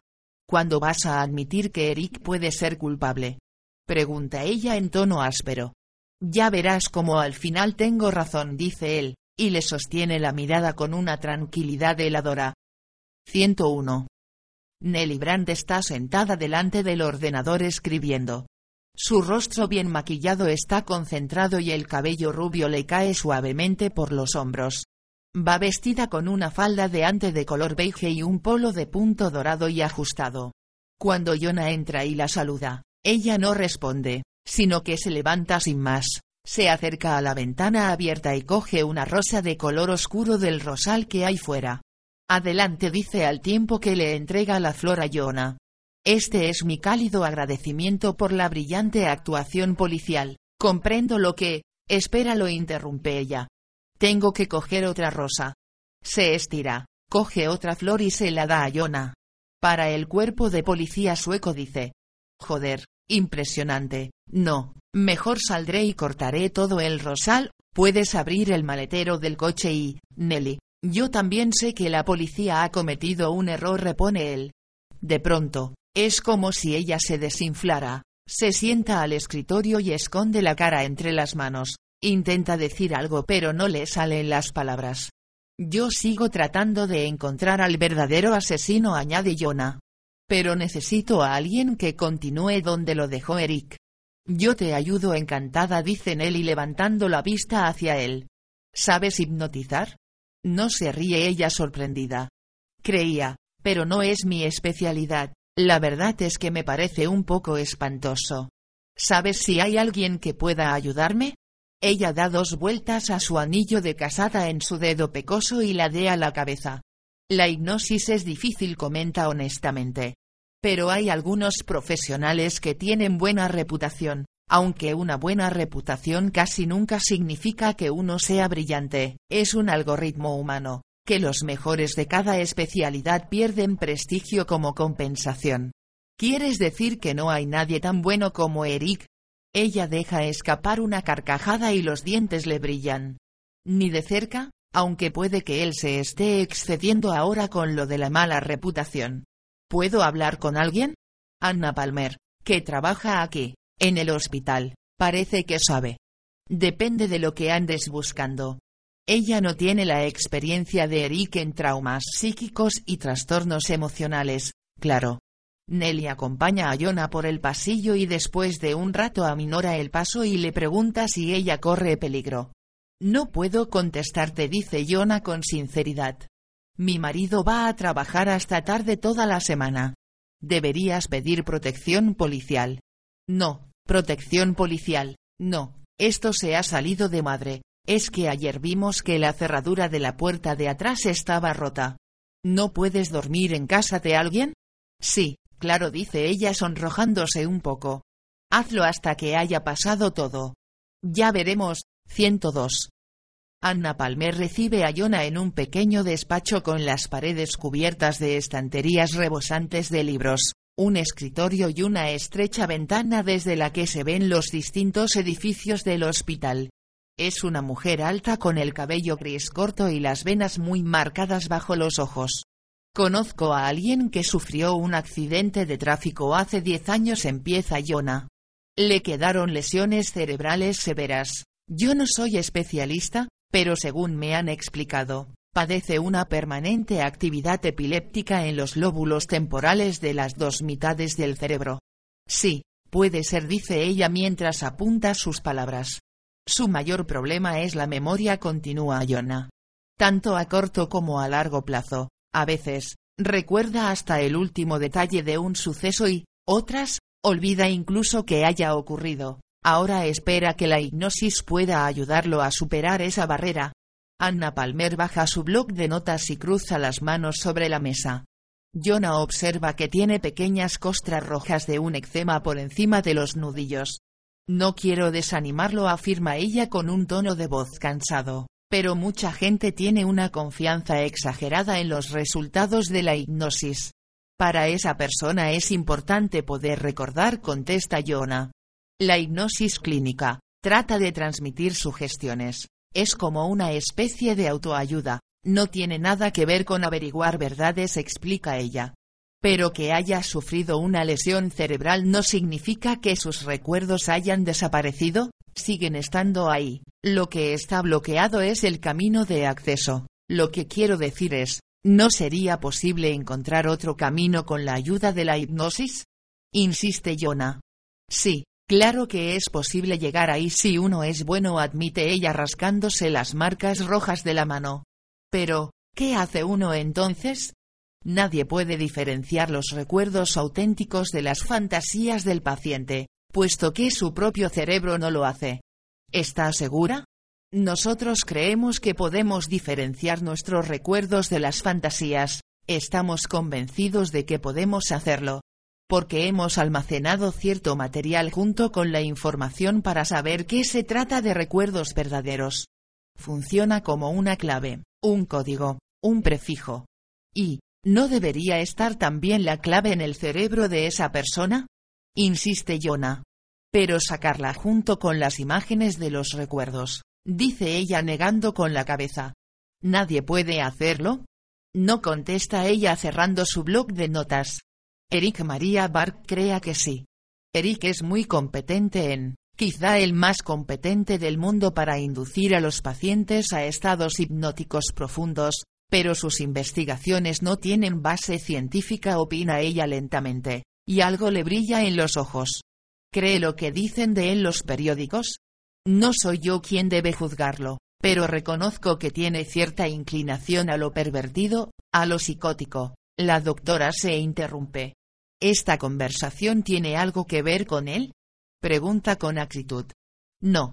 Pero tampoco se trata de un amigo, ¿verdad? Nunca se trata de un amigo. Soy comisario de la Policía Judicial y tengo que interrogar a un testigo con pérdida orgánica de la memoria. Las comisuras de los labios de Anna Palmer se estremecen. No sería ético, porque lo que se dice en estado hipnótico es de todo menos veraz, y no tiene cabida en el ámbito judicial contesta. Se trata de un trabajo de investigación y, puedo asegurarle que ningún profesional serio que practique la hipnosis clínica se prestará a eso dice ella levantando la voz y mirando a Jonah a los ojos. 103. Eric camina con el gorro calado y la cabeza gacha sobre el puente de Sicla, rodea toda la zona ajardinada de la cuesta de Ammarvibaken, donde Benjamin aprendió a esquiar, y continúa después adentrándose en el bosque. Es casi imposible moverse en Estocolmo sin ser captado por una cámara. Hay cámaras con radar para controlar la velocidad en las calles, de vigilancia en los peajes, de tráfico en los cruces, los túneles y los puentes, en el interior de las tiendas, los trenes, los autobuses, los barcos y los taxis. Durante las 24 horas del día se graba cada gasolinera, cada aparcamiento, cada puerto, cada terminal, cada estación de tren o andén.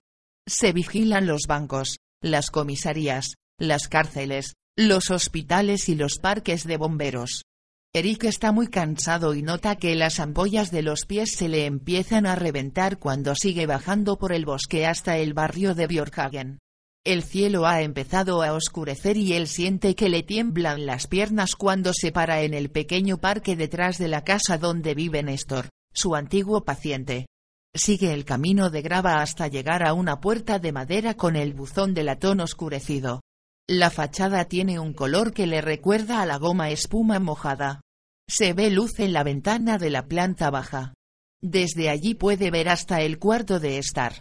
Eric va a otra ventana y observa que Néstor está sentado en un sillón. No se ve a nadie más en la casa.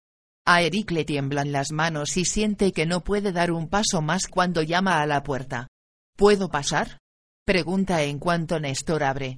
¡Qué visita tan inesperada! murmura él. Voy a preparar café.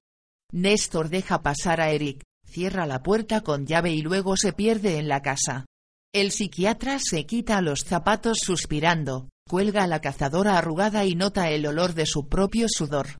Los calcetines se le han pegado a las heridas de los talones, y el calor del recibidor hace que le piquen las puntas frías de los dedos. Sabe que Néstor sigue viviendo en la misma casa donde creció. Tiene los techos bajos y el parquet de roble del suelo está tan gastado que ha desaparecido el barniz. Por todas partes se ven figuras decorativas de perros. Eric cruza el cuarto de estar. Uno de los cojines del sofá está deshilachado, y en la mesa alargada pueden verse un par de gafas y un crucigrama junto a una figurita con perros de caza y faisanes muertos. En la cocina, Néstor está disponiendo sobre la mesa un par de tazas y un plato con pastas. Sobre el fogón, hay una sartén con salchichas y patatas. Me dijiste que podía pedirte un favor, lo que quisiera dice Eric cuando se sienta a la mesa. Sí asiente Néstor con insistencia. ¿Puedo quedarme aquí unos días? ¿Aquí? Una incrédula sonrisa infantil se dibuja en la cara de Néstor. ¿Por qué? He tenido una pequeña bronca con mi novia miente Eric sentándose. ¿Tienes N novia? Sí. Néstor sirve el café en las tazas y dice que tiene una habitación para invitados con la cama hecha.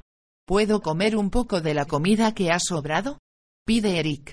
Sí, claro. P. Perdona contesta su antiguo paciente encendiendo el fuego.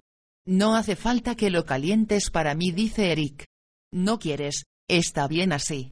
Néstor sirve la comida en un plato y la pone delante de Eric antes de sentarse enfrente de él.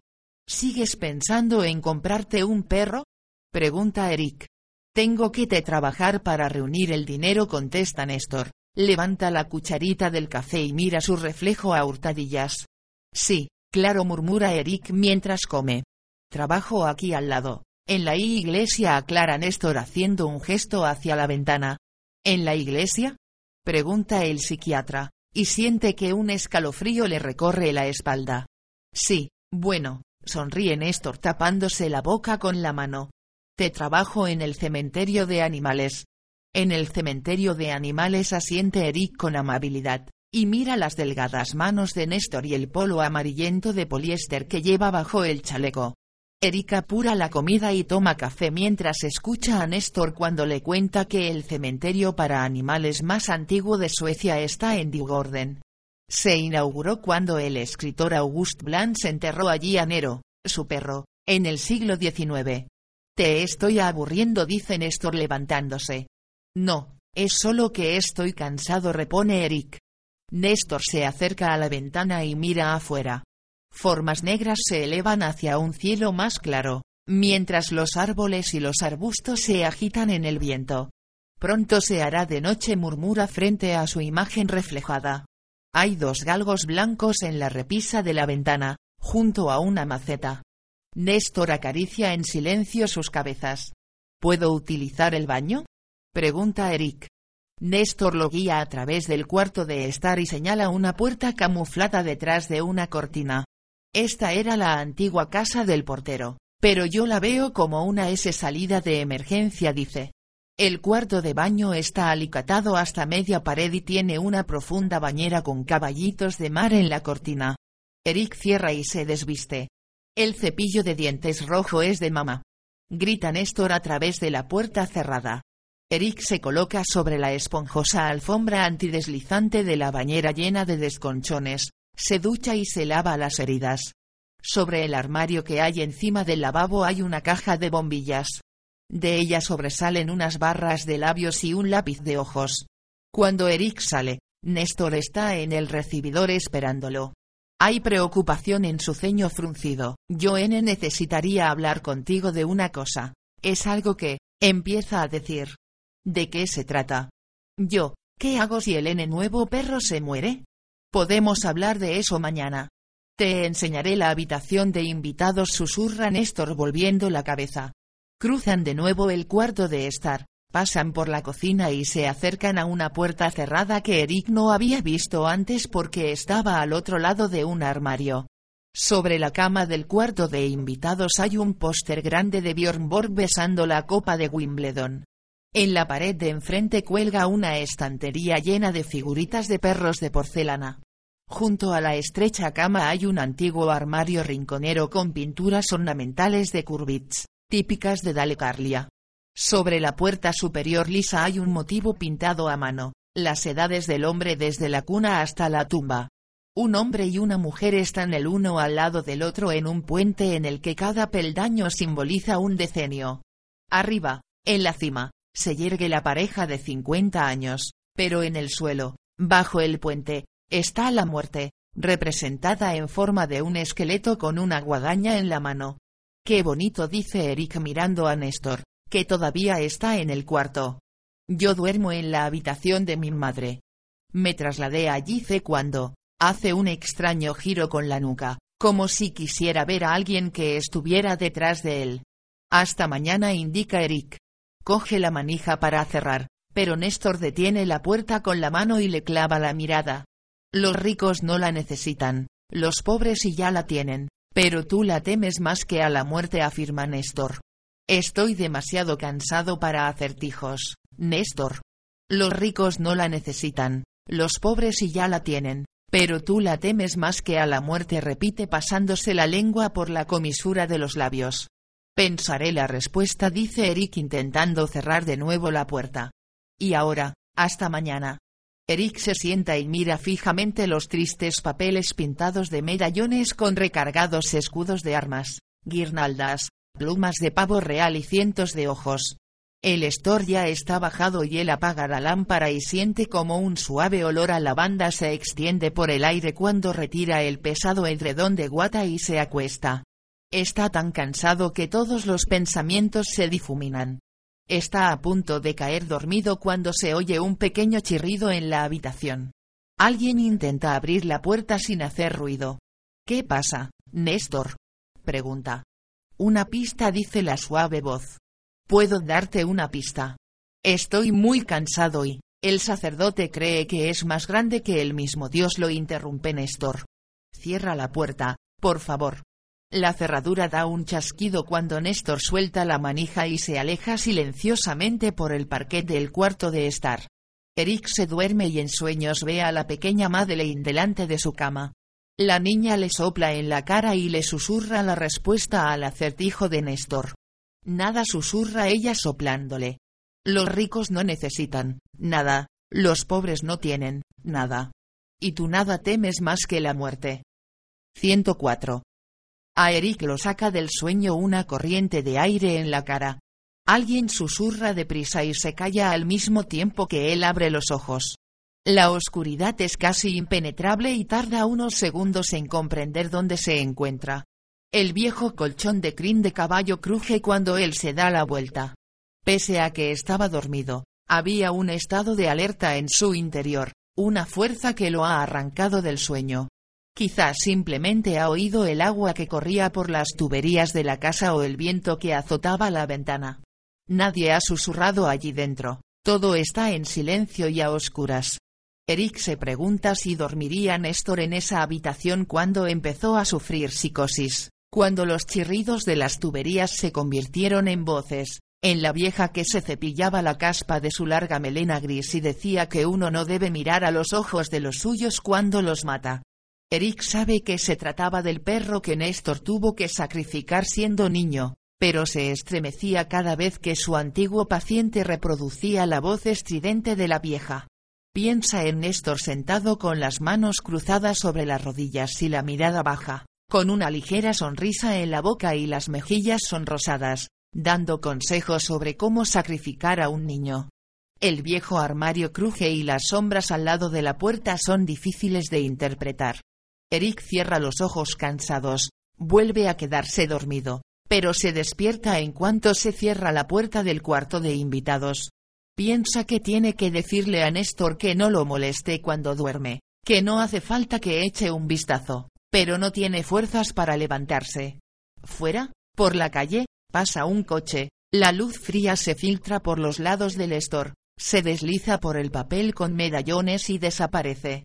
Eric mira fijamente la pared. Parece como si algo de la luz se hubiera quedado en la pared cuando el coche ha desaparecido. Piensa que debe de haber una lámpara de poca intensidad en la estantería que no ha visto antes. Parpadea, mira la luz azul fija y comprende que es una mirilla entre las habitaciones. La luz proviene del otro dormitorio. Piensa tan pronto como de repente se queda todo a oscuras. Néstor está mirando su habitación en ese instante. Eric permanece acostado, inmóvil. El silencio es tan grande que oye su propia respiración. La mancha azul vuelve a ser visible y se oyen intensos murmullos a través de la pared. Eric se viste a oscuras y se acerca a la luz. El agujero luce entre las dos baldas inferiores de la estantería. El pequeño orificio no sería visible si las figuritas de los perros estuvieran colocadas de otra manera. Se halla en el punto más oscuro del pomposo papel pintado, y es tan pequeño que Eric tiene que pegar la cara contra la pared y poner el ojo en el agujero para poder ver algo. Retira un cachorro de porcelana en un cesto, se apoya con las manos en la pared e introduce con cuidado la cabeza entre las baldas, Siente la madera contra el pelo y el papel contra la punta de la nariz. Cuando está muy cerca, ve el interior de la habitación contigua. Hay un teléfono móvil en la mesilla de noche, tiene la pantalla encendida e ilumina el despertador y los dibujos ovalados del papel pintado. Eric alcanza a ver la cama sin deshacer y una fotografía enmarcada de un recién nacido con un traje blanco de bautizo antes de que se apague la pantalla del teléfono. Se oyen pasos rápidos en algún lugar de la casa. Eric intenta sacar la cabeza, pero nota que el pelo se le ha enganchado en una astilla de la estantería. Las figuras de porcelana entrechocan con un ominoso tintineo. Introduce una mano y trata de soltarse el pelo cuando la puerta se abre detrás de él. Saca la cabeza y oye el tintineo de las figuritas en la balda. Néstor va hacia él y él retrocede. He llamado a la P policía, He vuelto para decirte lo susurra su antiguo paciente. Ahora eres tú el que N necesita ayuda, Y yo he hablado con ellos varias veces, ya están aquí. Néstor, tú no lo entiendes, dice Eric resignado. No, no, eres tú el que no entiende, interrumpe él con amabilidad, encendiendo la lámpara de la ventana. He dicho que ahora te toca a ti tomar medicinas y, se oye un estrépito como de una pedrada contra la ventana, el estoro oscuro tiembla a la luz de la lámpara y los cristales caen en la habitación y tintinean sobre el radiador. Néstor se tambalea. Le han disparado en el cuerpo con un arma de alta velocidad. Le sale sangre por un orificio en el omóplato. Él mira la sangre sorprendido. Me prometieron que, Néstor se tambalea, cae sobre la cadera y levanta los ojos con una mirada desconcertada. Huye por la P puerta de atrás Silva. Baja y cruza el cuarto de las lavadoras. Saldrás al portal contiguo. Apoya los nudillos en el suelo para levantarse de nuevo. Quédate en el suelo, susurra Eric. Túmbate del todo en el suelo. Cruza el patio de la escuela. Sigue el muro de la iglesia a través del bebosque hasta el cementerio de animales. Sigue tumbado, repite Eric moviéndose en cuclillas hacia la puerta. Cuando sale al cuarto de estar, oye que están forzando la puerta de entrada. La revientan y las astillas y las partes metálicas de la cerradura caen escaleras abajo. Escóndete en la caseta R roja jadea Néstor detrás de él. Eric se vuelve y ve que se ha levantado para indicarle el camino. El cristal que protege la alegre cara de Bjorn Borg se hace añicos. El eco de un disparo retumba fuera entre las casas. Néstor se lleva una mano al cuello. Un chorro de sangre pulsa entre sus dedos. Tres ventanas del piso saltan por los aires. Son granadas de aturdimiento y deslumbran con tanta potencia que la habitación parece que se ha detenido en el tiempo. Eric se tambalea hacia atrás. Todo es silencio, como en una inmensa playa. Olas tranquilas que ruedan sobre la arena y se retiran chapoteando. Cruza el cuarto de estar a tientas, pero sigue sin ver nada más que una imagen fija del dormitorio con la silueta de Néstor contra la ventana y las gotas de sangre flotando en el aire delante de la puerta del armario con la muerte bajo el puente. Eric se ha quedado sordo, pero nota más explosiones, como ondas de presión contra el pecho. Choca con el sofá y busca a tientas el respaldo. El efecto del choque cede, sus ojos vuelven a funcionar y bordea la mesa y el revistero, pero se siente tan aturdido como si estuviera borracho como una cuba. La luz de las armas danza por el recibidor y la cocina. Empiezan a pitarle los oídos, pero todavía no oye nada a su alrededor. Encuentra la puerta anexa detrás de la cortina, la abre y sale sigilosamente al hueco de la escalera. Está a punto de caerse en el primer escalón pero consigue agarrarse a la barandilla. Baja la escalera con piernas temblorosas, continúa hasta una puerta de acero, entra en el lavadero y busca en la pared hasta que encuentra el interruptor. Enciende la luz y pasa al lado de las máquinas, los carros de la colada y los cubos de basura con envases vacíos de suavizante mientras trata de recordar lo que le ha dicho Néstor. Su mente le es ajena, como si las cosas no fueran con él, el deslumbramiento se prolonga en forma de manchas plateadas.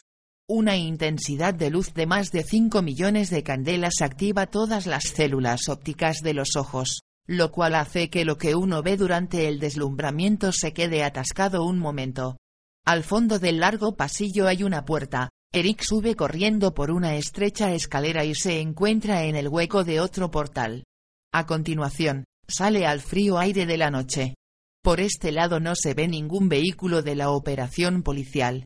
Puede que las fuerzas de intervención se encuentran más alejadas. Eric se apresura a cruzar el pequeño parque.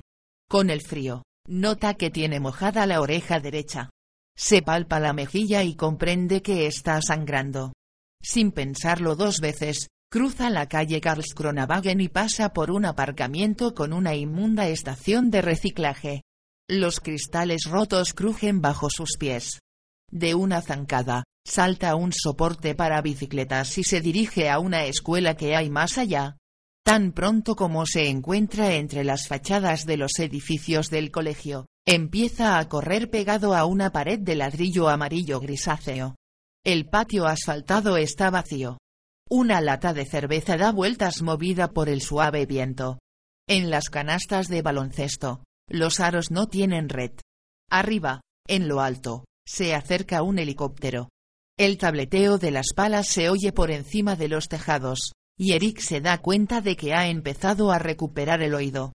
Continúa más despacio, jadea sin aliento, rodea con cuidado el edificio y se mete entre los árboles. Ahí, la oscuridad es casi total. Eric se lleva las manos a la cara para protegerse de las ramas hasta que alcanza el bajo muro de la iglesia. El miedo le pisa los talones mientras sigue la pared entre altas ortigas. De pronto, el interior del bosque está lleno de pequeñas tumbas apiñadas que los niños han decorado. Ve lápidas en cuyos bordes cuelgan collares de perro, tumbas con mordedores para perros, dibujos, fotografías y flores, cruces caseras o piedras pintadas, velas quemadas y farolillos llenos de hollín. 105. Son más de las dos de la madrugada, pero Jonah está todavía despierto, en medio de su habitación en el Hotel Hanson. El suelo está cubierto con fotografías de los escenarios de los crímenes y de los informes forenses. Como la casa de Eric está acordonada por el registro, la policía le ha asignado un hotel. Su cazadora y su pistola están encima de la cama hecha. Ha comido una ensalada César en la habitación, los restos están bajo la brillante campana metálica sobre la mesita baja del sofá. Al tiempo que lee los análisis de los técnicos sobre los escenarios de los crímenes, Jonah los va comparando con las fotografías, los protocolos de las autopsias y las respuestas del Laboratorio de Ciencias Forenses de Lunsoping. Las pesadillas de Rocky eran recuerdos auténticos, todo cuanto dijo estando bajo hipnosis ha encajado, el viejo criminal ha regresado, el sucio predicador ha vuelto a empezar.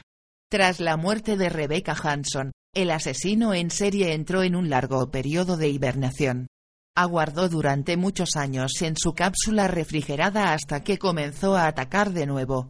Para un acosador, la persecución es como una droga, no puede dejarlo, necesita acercarse más a sus víctimas, entrar en contacto con ellas, hacerles regalos, y con el tiempo va desarrollando en su mente una verdadera relación.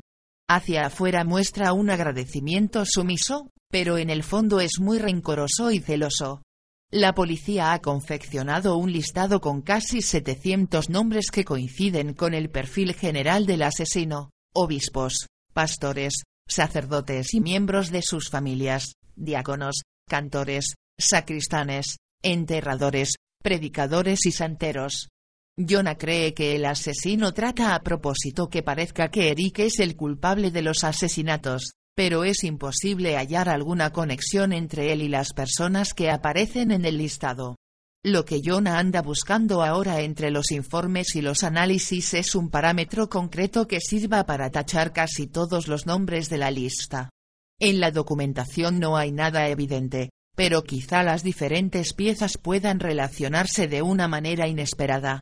Jonah intenta desmontar las piezas del puzzle y ver si pueden unirse de otra manera.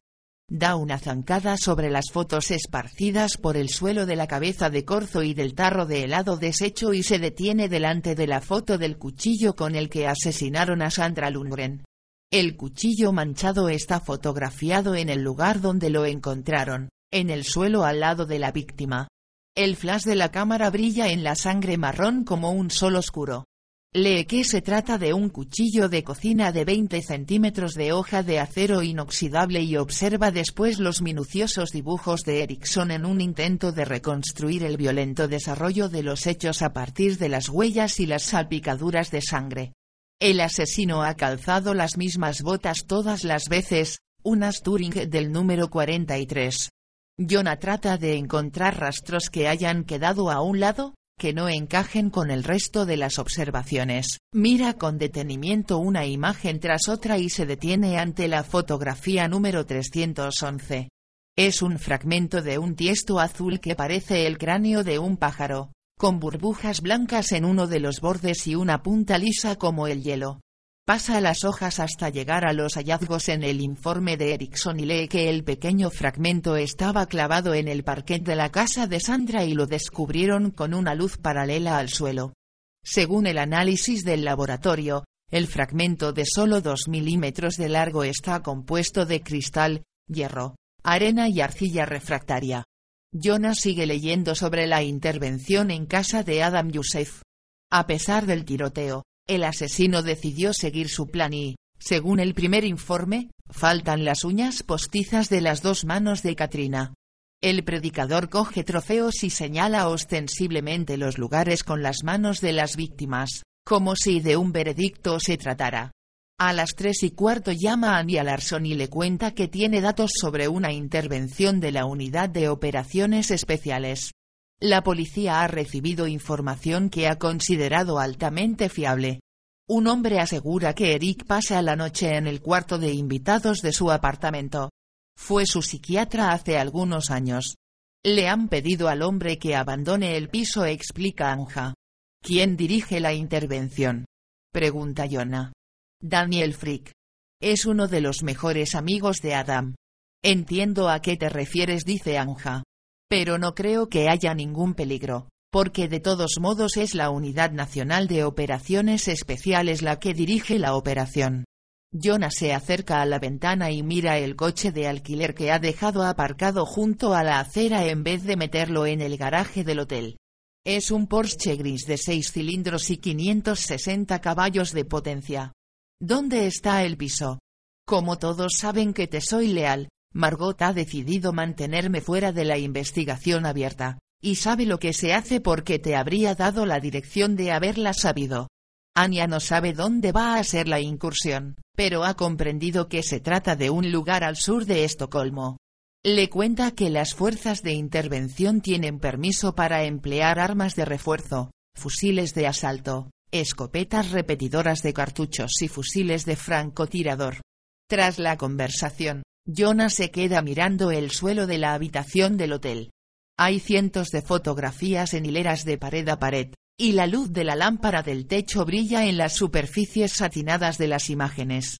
Continúa leyendo los análisis de Erickson, pero no puede dejar de pensar en Eric y en la operación que está en marcha. Jonah va al otro lado de la habitación, Mira una foto de una fibra textil amarilla y lee después el informe del laboratorio que habla de un resto de hoja pisado hallado en el suelo de la cocina en casa de María Carlson. Se demostró que era un trocito de ortiga verde. Mira la imagen ampliada.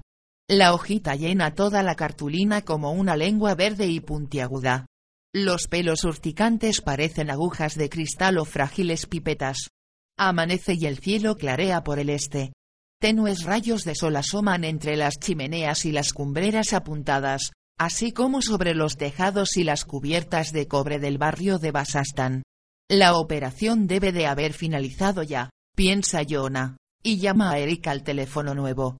Lo intenta otra vez, pero no contesta nadie. A pesar de que son las cinco y media de la mañana, decide llamar a Margot. Tiene que saber si han cogido a Eric, pero no puede preguntarle directamente por la operación, puesto que no quiere comprometer a Anja. ¿Habéis conseguido detener ya a algún sospechoso inocente? Jonah, estoy dormida, sí, pero, ¿qué pasa? ¿Qué pasa? No tienes derecho a preguntarlo, pero un antiguo paciente de Eric llamó y dijo que él estaba en su casa contesta cansada. ¿Puedes darme su nombre? Secreto de sumario. Yo no puedo hablar contigo, ya te lo he explicado. Dime solo si es algo que debería saber. El paciente le dijo a la policía que había dejado a Eric solo en el piso. La unidad de operaciones especiales intervino, vio a un hombre armado y disparó, pero luego se demostró que la persona que estaba en la ventana era el paciente, que había regresado. ¿Y, Eric no estaba allí? Jonah oye que Margot intenta incorporarse en la cama, ni siquiera sabemos si ha estado allí, y el paciente se encuentra en la mesa de operaciones y no podemos interrogarlo ni, ¿y si es él el predicador? La interrumpe Jonah. Eric es culpable, pero el paciente quizá sepa dónde está.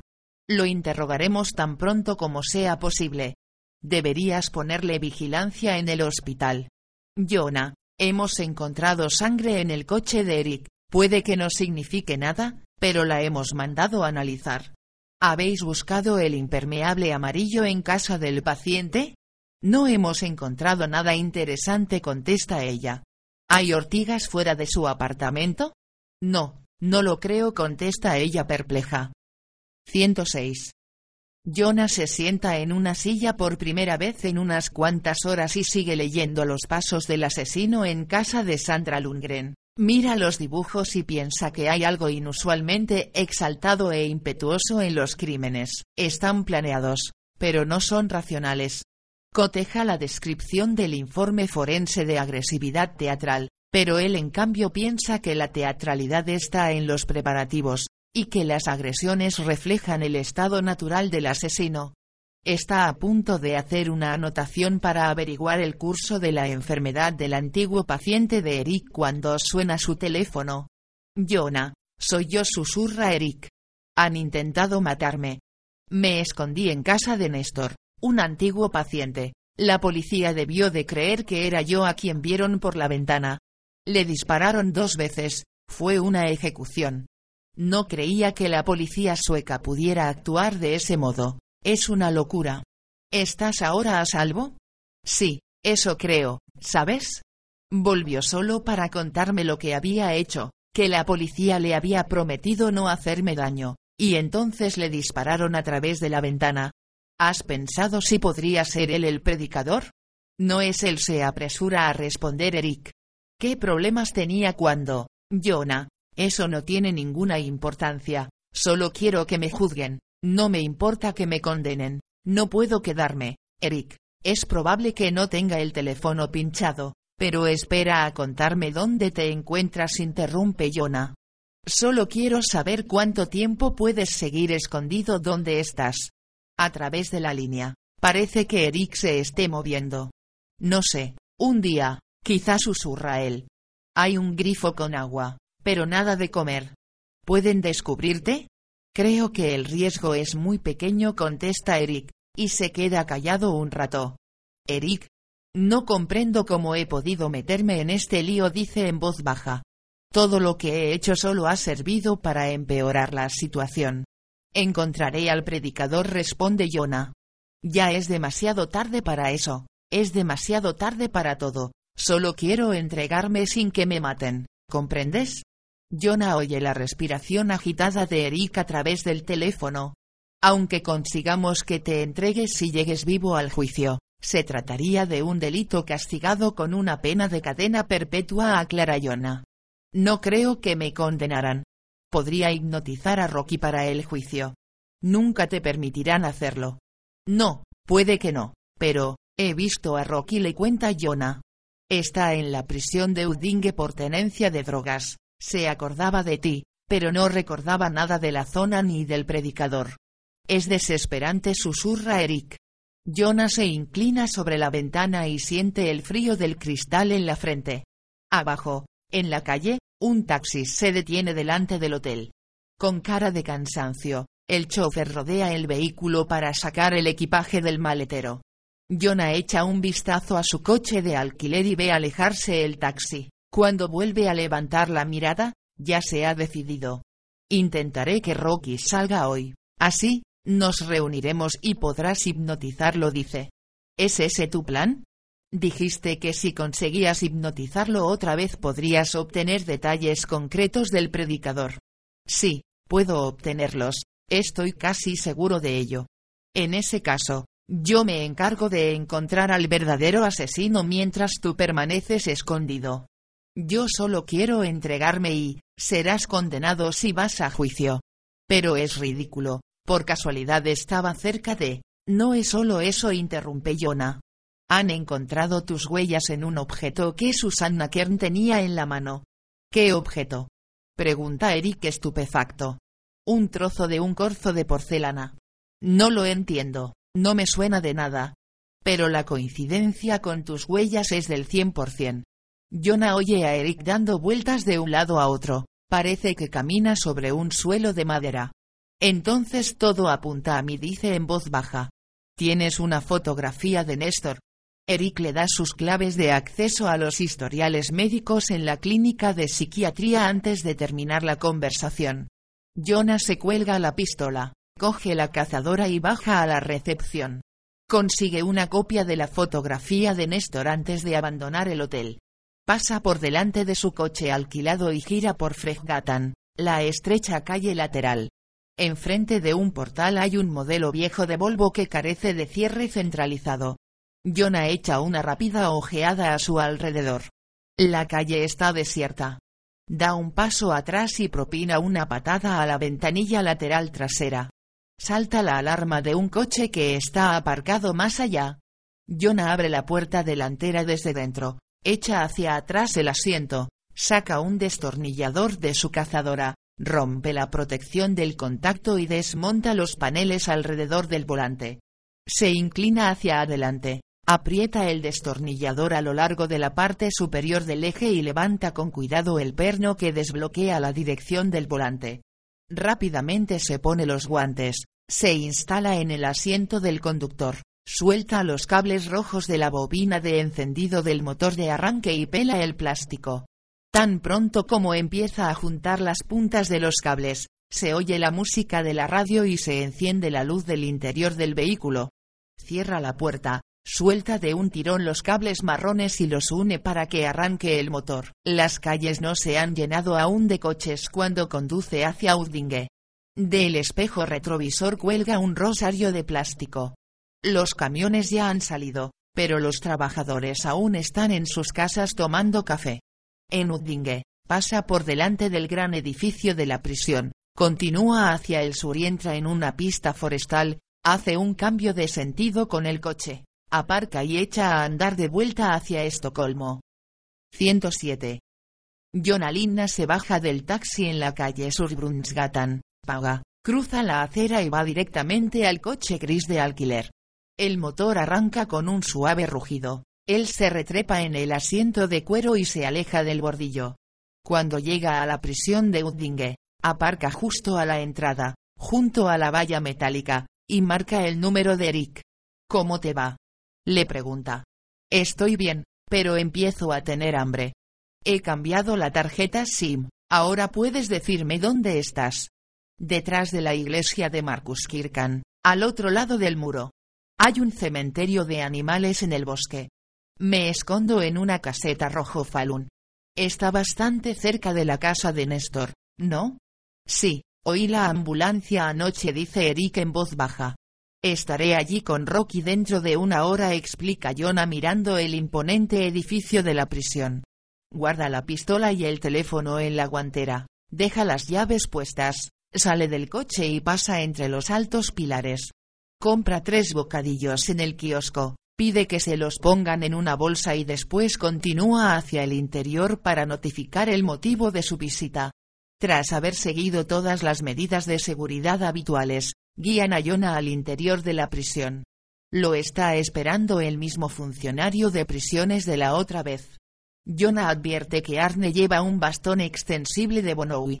Está fabricado con muelles de acero y pensado para partir las fibras musculares de brazos y piernas. Lleva la placa con su nombre torcida en el jersey tipo nato lleno de bolitas. Las esposas cuelgan del cinturón junto al recio hueso sacro.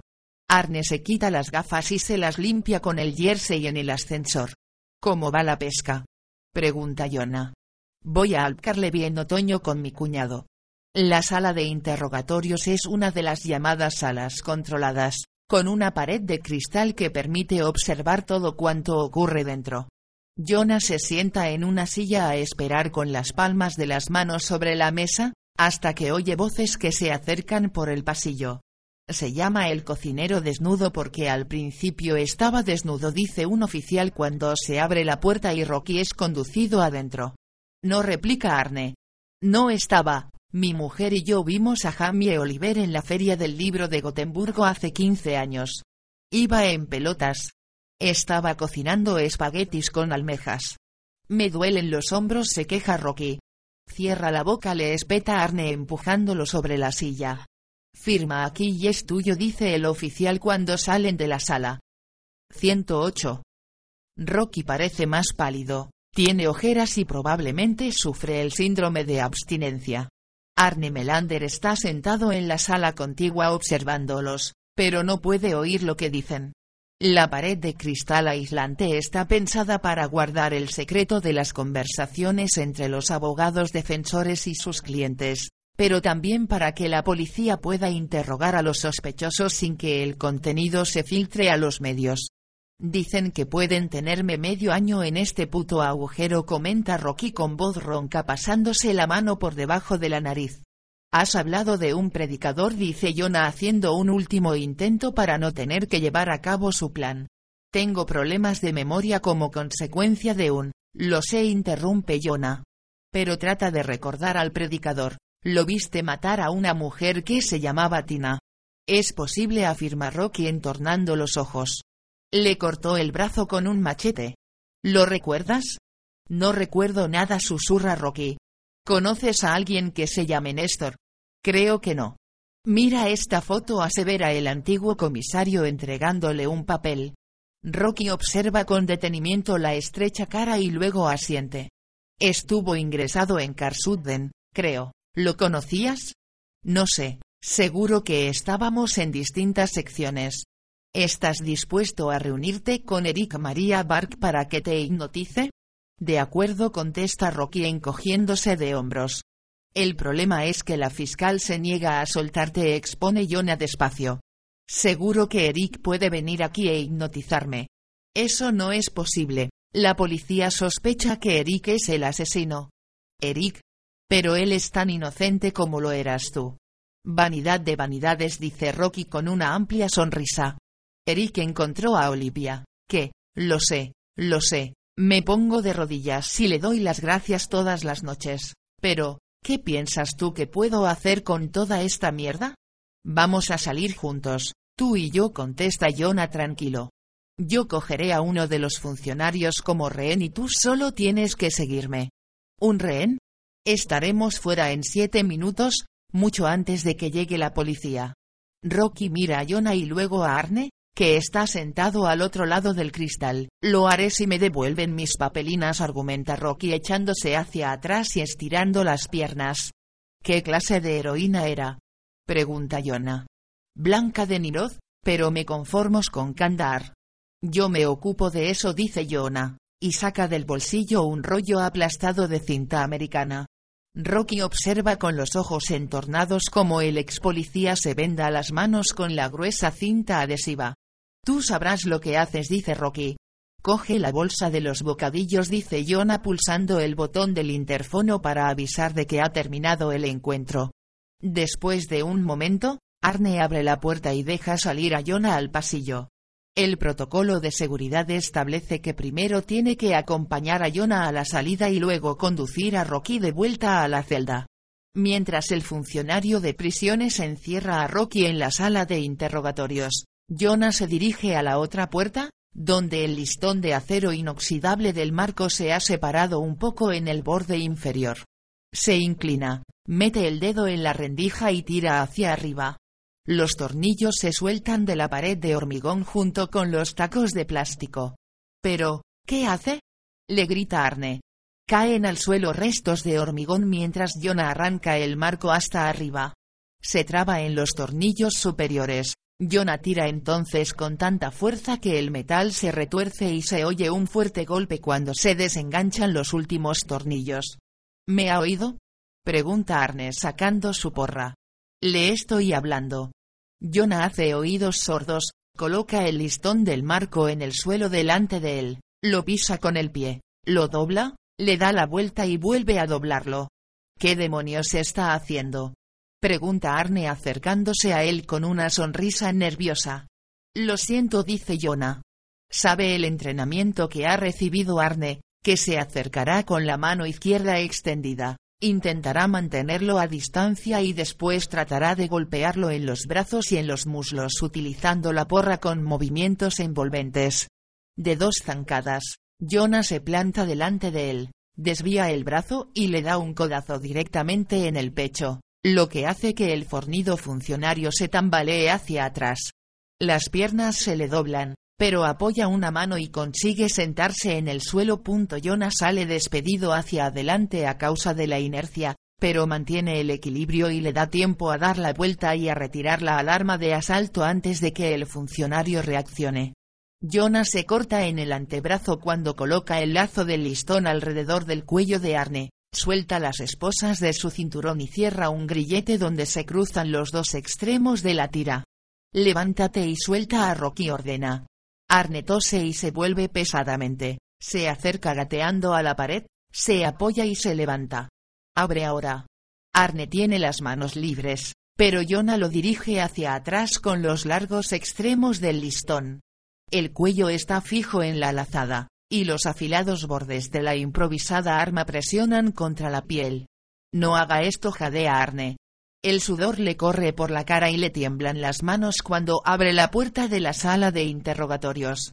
Rocky sale, coge la porra y la acorta apretándola contra el suelo. Arne, si colaboras, estaremos fuera dentro de cuatro minutos, y entonces te soltaré, dice Jonah. El funcionario va cojeando delante de Jonah e intenta todo el tiempo meter los dedos dentro de la lazada. Pasa la tarjeta, introduce la clave, aconseja el excomisario dirigiéndolo hacia el ascensor. Mientras bajan, Arnie apoya una mano en el espejo y levanta la vista hacia la cámara de seguridad con la esperanza de que alguien lo vea. Las hojas ya han cortado la primera capa de cinta americana de las manos de Jonah. Cuando llegan al vestíbulo, la situación pasa de tranquila a intensa, como si de una onda expansiva se tratara. Es evidente que se ha accionado una alarma silenciosa, una luz parpadea debajo de uno de los mostradores y los funcionarios, que hasta hace un momento estaban sentados hablando, se levantan inmediatamente. Las sillas rozan contra el suelo y los papeles caen revoloteando. Ábrenos. Grita Jonah dirigiendo a Arne hacia la salida. Por el pasillo se acercan siete guardias inquietos. Es evidente que no saben cómo interpretar la situación, y Jonah le dice a Rocky que le cubra las espaldas. Rocky vuelve a desplegar la porra y sigue a Jonah caminando de espaldas hacia la esclusa. El jefe del equipo de alarmas, sentado hasta ahora en la sala de control de seguridad, se acerca deprisa. Su trabajo es retrasar la fuga y detener la situación tanto como sea posible, no puedo dejaros salir, dice. Pero si os entregáis, mira a tu compañero, lo interrumpe Jonah. Arne gime cuando Jonah tira de los extremos hacia afuera. La lazada se cierra con más fuerza alrededor del cuello y la sangre empieza a caer por su oscuro jersey. Él intenta hacer fuerza con las manos, pero no tiene ninguna posibilidad. Para. Grita el jefe del equipo de seguridad. Para, joder. Arne se tambalea jadeante hacia un lado, justo contra una estantería con información para los visitantes, y los folletos caen al suelo a su alrededor. Lo soltaré cuando estemos fuera, informa Yona. ¿De acuerdo? Todos atrás accede el jefe, dejadlos salir, dejadlos, dejadlos salir. Pasan por el arco de seguridad, que no cesa de pitar. Los guardias y el personal civil se hacen a un lado, un funcionario graba la escena con su móvil. Adelante, dice Jonah. Arne gime mientras se acercan a la salida. Dios suspira sujetándose el brazo izquierdo. Un perro ladra nervioso al otro lado de la esclusa de seguridad y los guardias corren fuera de las puertas de cristal para ponerse en formación. Dejadlos pasar. Grita su jefe, atravesando la esclusa detrás de ellos. Yo os acompaño y me ocupo de que podáis salir. Saca su tarjeta, introduce la clave y abre la puerta. ¿Quién cojones eres tú realmente? Jadea mirando a Linna. Fuera de la prisión brilla el sol y el cielo luce azul claro por encima de ellos mientras siguen cruzando la explanada adoquinada de la entrada en dirección al Porsche gris de Jonah. Él rodea el vehículo y aprieta a Arne contra el suelo y le pide perdón cuando cierra el otro grillete de las esposas en la valla metálica que hay detrás del coche. El jefe de seguridad los mira. Los funcionarios de prisiones se agolpan alrededor de las puertas de cristal a solo 30 metros de ellos. Jonah se sienta tras el volante y arranca el motor. Antes de que Rocky haya tenido tiempo de cerrar la puerta, él sube el coche al bordillo, Baja por la cuesta cruzando el césped, pasa entre los bloques grandes de hormigón, sale a la carretera y luego acelera a toda pastilla en dirección al bosque, donde los espera el viejo Volvo. 109. Néstor fue trasladado al Hospital Universitario Karolinska en Udinge, donde fue operado por un equipo que consiguió detener la hemorragia. Néstor tuvo suerte, ya se encuentra estable y ha abandonado la UCI. Margot ha apostado a dos policías uniformados frente a la sala de recuperación. Néstor está consciente pero muy conmocionado. Recibe un suplemento de oxígeno a través de una sonda nasal, y se le mide constantemente la saturación de oxígeno en la sangre. Por encima del diafragma, tiene el drenaje de la pleura, por el tubo sale sangre burbujeante. Nelly ha hablado de Néstor con el médico responsable y le ha recomendado un fármaco sedante que funciona bien con su historial clínico. Néstor llora todo el tiempo mientras Margot intenta aclarar el desarrollo de los acontecimientos, desde el punto de vista de la policía, hasta el asalto del apartamento. Pero Eric no estaba allí. ¿Dónde está entonces? Pregunta la comisaria. No es ese llora Néstor. ¿Por qué llamaste y dijiste que él, Néstor, tienes que entender que tú no tienes la culpa de lo que pasó, solo fue un accidente dicen él y cogiéndole la mano. Vamos a ver, ¿se ha puesto Eric en contacto contigo? Pregunta Margot. No es ese repite él apartando la mirada. Claro que lo sabes. No quiero hablarse con usted dice en voz baja volviendo la cara. ¿Dónde trabajas? Pregunta Margot sacando un bocadillo de su gran bolso. Soy pensionista, pero te trabajo a veces en los jardines. ¿Dónde? Solo para el ayuntamiento, en distintos sitios contesta él. ¿Hay muchos problemas con las malas hierbas? Pregunta Margot. No muchos responde él confuso. ¿Ortigas? No repone él toqueteando un tubo. Néstor comenta Nelly con suavidad. Seguramente te has dado cuenta de que Eric y yo somos buenos amigos, y yo pienso igual que tú, que lo mejor para él es entregarse a la policía. A Néstor se le vuelven a llenar los ojos de lágrimas si Margot se coloca en la ventana para no tener que verlo llorar. E estoy taladrado afirma en voz alta poniéndose la mano sobre el vendaje que le cubre el balazo del pecho. Fue un terrible accidente contesta Nelly. Dioscu quería matarme, dice él arrancándose la sonda nasal. ¿Por qué crees eso? No puedo más, solloza él. ¿Sabes? Los judíos dicen que un justo puede caer siete veces y volver a levantarse, pero los impíos caen cuando llega la adversidad, y tú volverás a levantarte. ¿Soy justo? Eso no lo sé, sonríe ella. Pero si acabas de decirlo, Nelly ve que la cantidad de oxígeno en sangre ha caído y vuelve a fijarle la sonda bajo la nariz. Eric me salvó y yo solo quería salvarlo a él, susurra Néstor. ¿Te refieres a ayer? pregunta ella con tiento. Vi vino a mi casa y le di comida y habitación, dice él, y tose ligeramente. M me prometieron que no le harían daño. ¿Qué aspecto tenía cuando llegó a tu casa? Llevaba un gogorro muy feo y le sangraba la mano y estaba sucio y sin afeitar y tenía heridas en la cara. Y tú solo querías ayudarlo, repite Nelly. Sí asiente él. Margot está con la cara vuelta hacia la ventana comiéndose su bocadillo, pero escucha las respuestas tímidas de Néstor. Su descripción de Eric encaja con la de una persona que ha huido a través del bosque y ha dormido al raso. ¿Sabes dónde está Eric ahora? Pregunta despacio dándose la vuelta. No. Margot intercambia una mirada con Nelly y luego sale de la habitación para ocuparse de poner en marcha una gran operación policial. Empiezo a sentirme cansado, confiesa Néstor. Es un poco pronto para que la medicina haga efecto. ¿Eres tú la novia de Eric? Pregunta él mirándola. ¿Qué te dijo Eric antes de marcharse? Pregunta Nelly, aunque no puede evitar sonreír. ¿Crees que piensa entregarse? No tienes que estar enfadada con él. No lo estoy. Mi M mamá dice que él es M malo, pero, puede callarse la boca, me parece a mí, ahora descansa. Es el hombre M más bueno que podrías encontrar, continúa Néstor. Eso pienso yo también, sonríe ella dándole una palmadita en la mano. Nos vemos a veces, aunque tú no puedes verme, dice Néstor. No puedes oírme ni puedes sentir mi olor.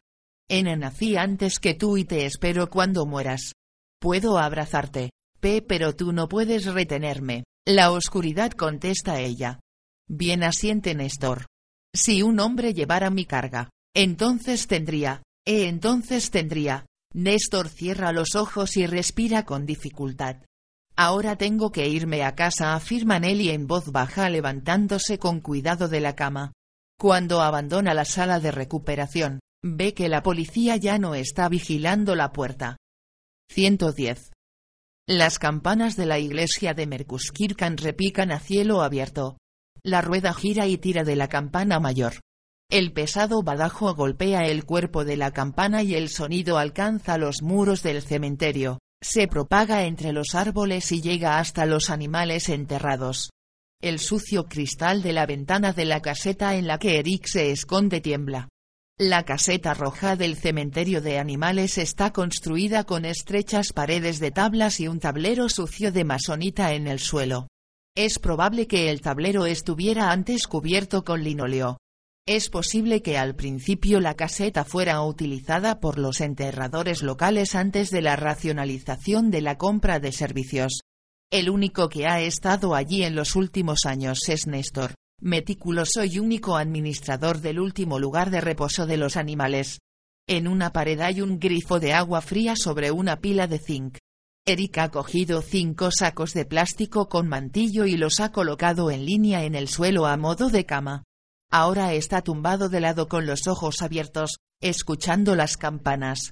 El olor a tierra a su alrededor es penetrante, como si ya estuviera enterrado en su propia tumba. ¿Quién puede entender su destino? Piensa, y ve que la luz de la mañana se filtra a través de la cortina gris y se desliza despacio por los sacos de semillas de césped y abono de bolas azules, palas de punta redonda y cuadrada, y baja hasta un hacha y un pie de cabra oxidado en el suelo. Detiene la mirada en el hacha, observa la hoja gastada con profundas muescas en el filo y piensa que Néstor la habrá usado para cortar las raíces cuando cava las tumbas. Se vuelve en su lecho para ponerse un poco más cómodo. Pasó las primeras horas acurrucado en el rincón detrás de los sacos. Se había cortado en el muslo con una rama puntiaguda, notaba un fuerte pitido en un oído, se sentía mal y le temblaba todo el cuerpo. Las sirenas de la ambulancia se fueron alejando, el ruido del helicóptero desapareció, y finalmente el silencio envolvió la pequeña caseta. Pasadas unas horas se sintió más seguro, se atrevió a levantarse y acercarse al grifo, donde bebió agua fría y se lavó la cara. Unas gotas salpicaron una funda de plástico pegada a la pared. Las gotas se deslizaron sobre la lista de precios de la Fundación de Cementerios para Animales de Estocolmo y cayeron al suelo de masonita manchado. Llamó a Jonah. Le contó lo que había pasado, se dio cuenta de que hablaba de forma incoherente y repetitiva y comprendió que estaba conmocionado. Volvió a tumbarse sobre los sacos pero no pudo dormir, el corazón le latía demasiado deprisa. Ya ha dejado de sangrarle el oído, pero todavía le zumba, como si lo oyera todo a través de una fina tela. Un halo dentado del resplandor centellea cada vez más débil en su campo de visión cuando cierra los ojos. Piensa en Jackie y en Matt y oye voces infantiles a lo lejos. Se acerca a la ventana con sigilo. No ve a nadie en el cementerio. Los niños estarán jugando en el bosque, junto a la escuela.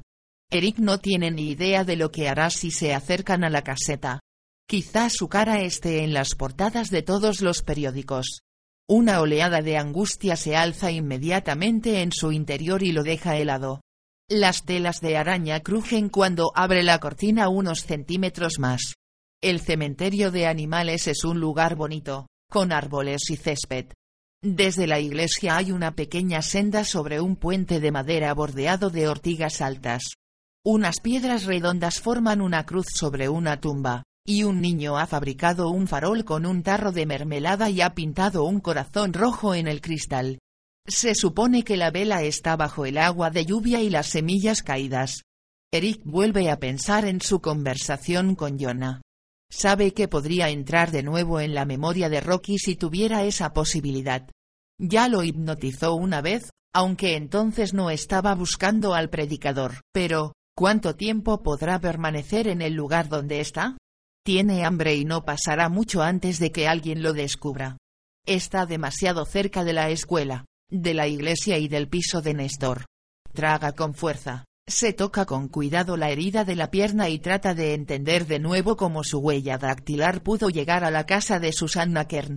Quizá la explicación sea bien sencilla, pero Jonas se inclina a pensar que se trata de un intento de hacerlo parecer a él culpable de los asesinatos. La idea es tan extraña que Eric no puede tomársela en serio. Tiene que haber una explicación racional. No tengo miedo a un proceso judicial, piensa. La verdad saldrá a la luz si tengo la posibilidad de defenderme. Tiene que entregarse. Eric piensa que podría pedir protección en la iglesia. Podría decirle al párroco que quiere recibir la comunión, el perdón de Dios, lo que sea, con tal de conseguir asilo.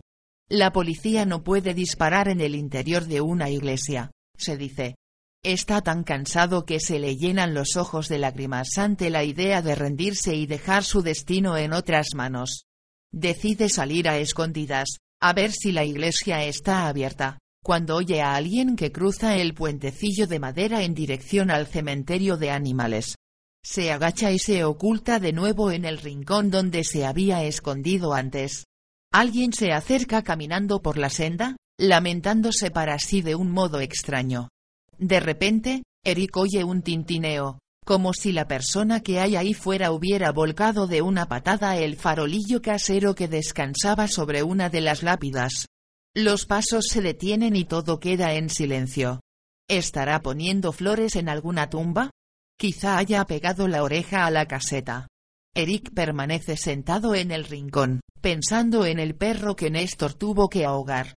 Se imagina las patas sacudiéndose, el intento de nadar del animal mientras el saco iba llenándose de agua. El hombre de fuera escupe sonoramente y sigue andando. Eric lo oye acercarse, pasa entre los arbustos secos, y las ramas finas crujen bajo sus pies. Ahora está justo al lado de la caseta, piensa, y busca a su alrededor algo con lo que defenderse, mira la pala y luego el hacha con el mango corto y la hoja gastada, algo empieza a correr por la pared de la caseta, salpica en la hierba alta. El hombre de fuera está orinando y habla mascullando para sí. Uno lo intenta balbucea una voz oscura uno vuelve a casa y se porta bien, pero, ya no vale nada, el hombre se tambalea entonces hacia la ventana y mira adentro. Los cristales chasquean y su sombra cae sobre la pared con las palas. Eric se aprieta contra la pared junto a la ventana y oye como el hombre de fuera respira, primero con la boca abierta y luego por los pequeños orificios nasales. Trabajo honrado murmura mientras se aleja pisando las matas de arándanos. Eric piensa que debe esperar a que el borracho desaparezca antes de ir a la iglesia y entregarse. Una vez más, intenta imaginarse que Néstor pudiera ser el asesino, pero no logra convencerse de que su antiguo paciente esté impulsado por el deseo de convertirse en el torniquete entre la vida y la muerte. El sol se oculta detrás de las nubes y la cortina gris se vuelve de nuevo opaca. En una estantería hay un termo polvoriento con una bolsa de plástico pillada contra la pared, una pequeña urna gris y un bulldog de yeso pintado. Eric alcanza a ver que el espejo de afeitarse de Néstor tiembla contra la pared y arroja un reflejo mate en el suelo antes de que la puerta de la caseta se abra. 111. Eric tropieza hacia atrás y una silla plegable verde cae al suelo haciendo ruido. La hoja de la puerta pega contra la pared, rebota e impacta contra un hombro fuerte. El polvo se arremolina alrededor de la corpulenta figura que entra jadeando en la caseta. Rocky Kirklund tose y se golpea la cabeza con la bombilla apagada del techo. Va vestido con la ropa de la prisión, tiene la cara sudorosa y el pelo gris le cae pálido alrededor de la cabeza. Jonah entra justo detrás de él, cierra la puerta y detiene el vaivén de la bombilla con la mano. Bituisa declara Jonah. Eric intenta contestar, pero apenas puede respirar. Cuando la puerta se ha abierto de golpe tenía tanto miedo que han empezado a picarle las mejillas. Rocky farfulla algo para sí, levanta la silla plegable verde y se sienta. Está sin resuello, y echa una mirada a la pequeña caseta. Habéis venido, dice por fin Eric con voz débil. Hemos venido cruzando el bosque desde la antigua herrería de Naka cuenta Yona sacando los tres bocadillos de queso y ensalada de la bolsa. Comen en silencio. Rocky sigue sudando y respirando con dificultad entre bocado y bocado. Cuando termina, va hasta el grifo y bebe agua. Es más caro enterrar a las personas, afirma haciendo un gesto hacia la lista de precios. Las gotas de agua le brillan en la barba. Las sombras bailan a través de la cortina.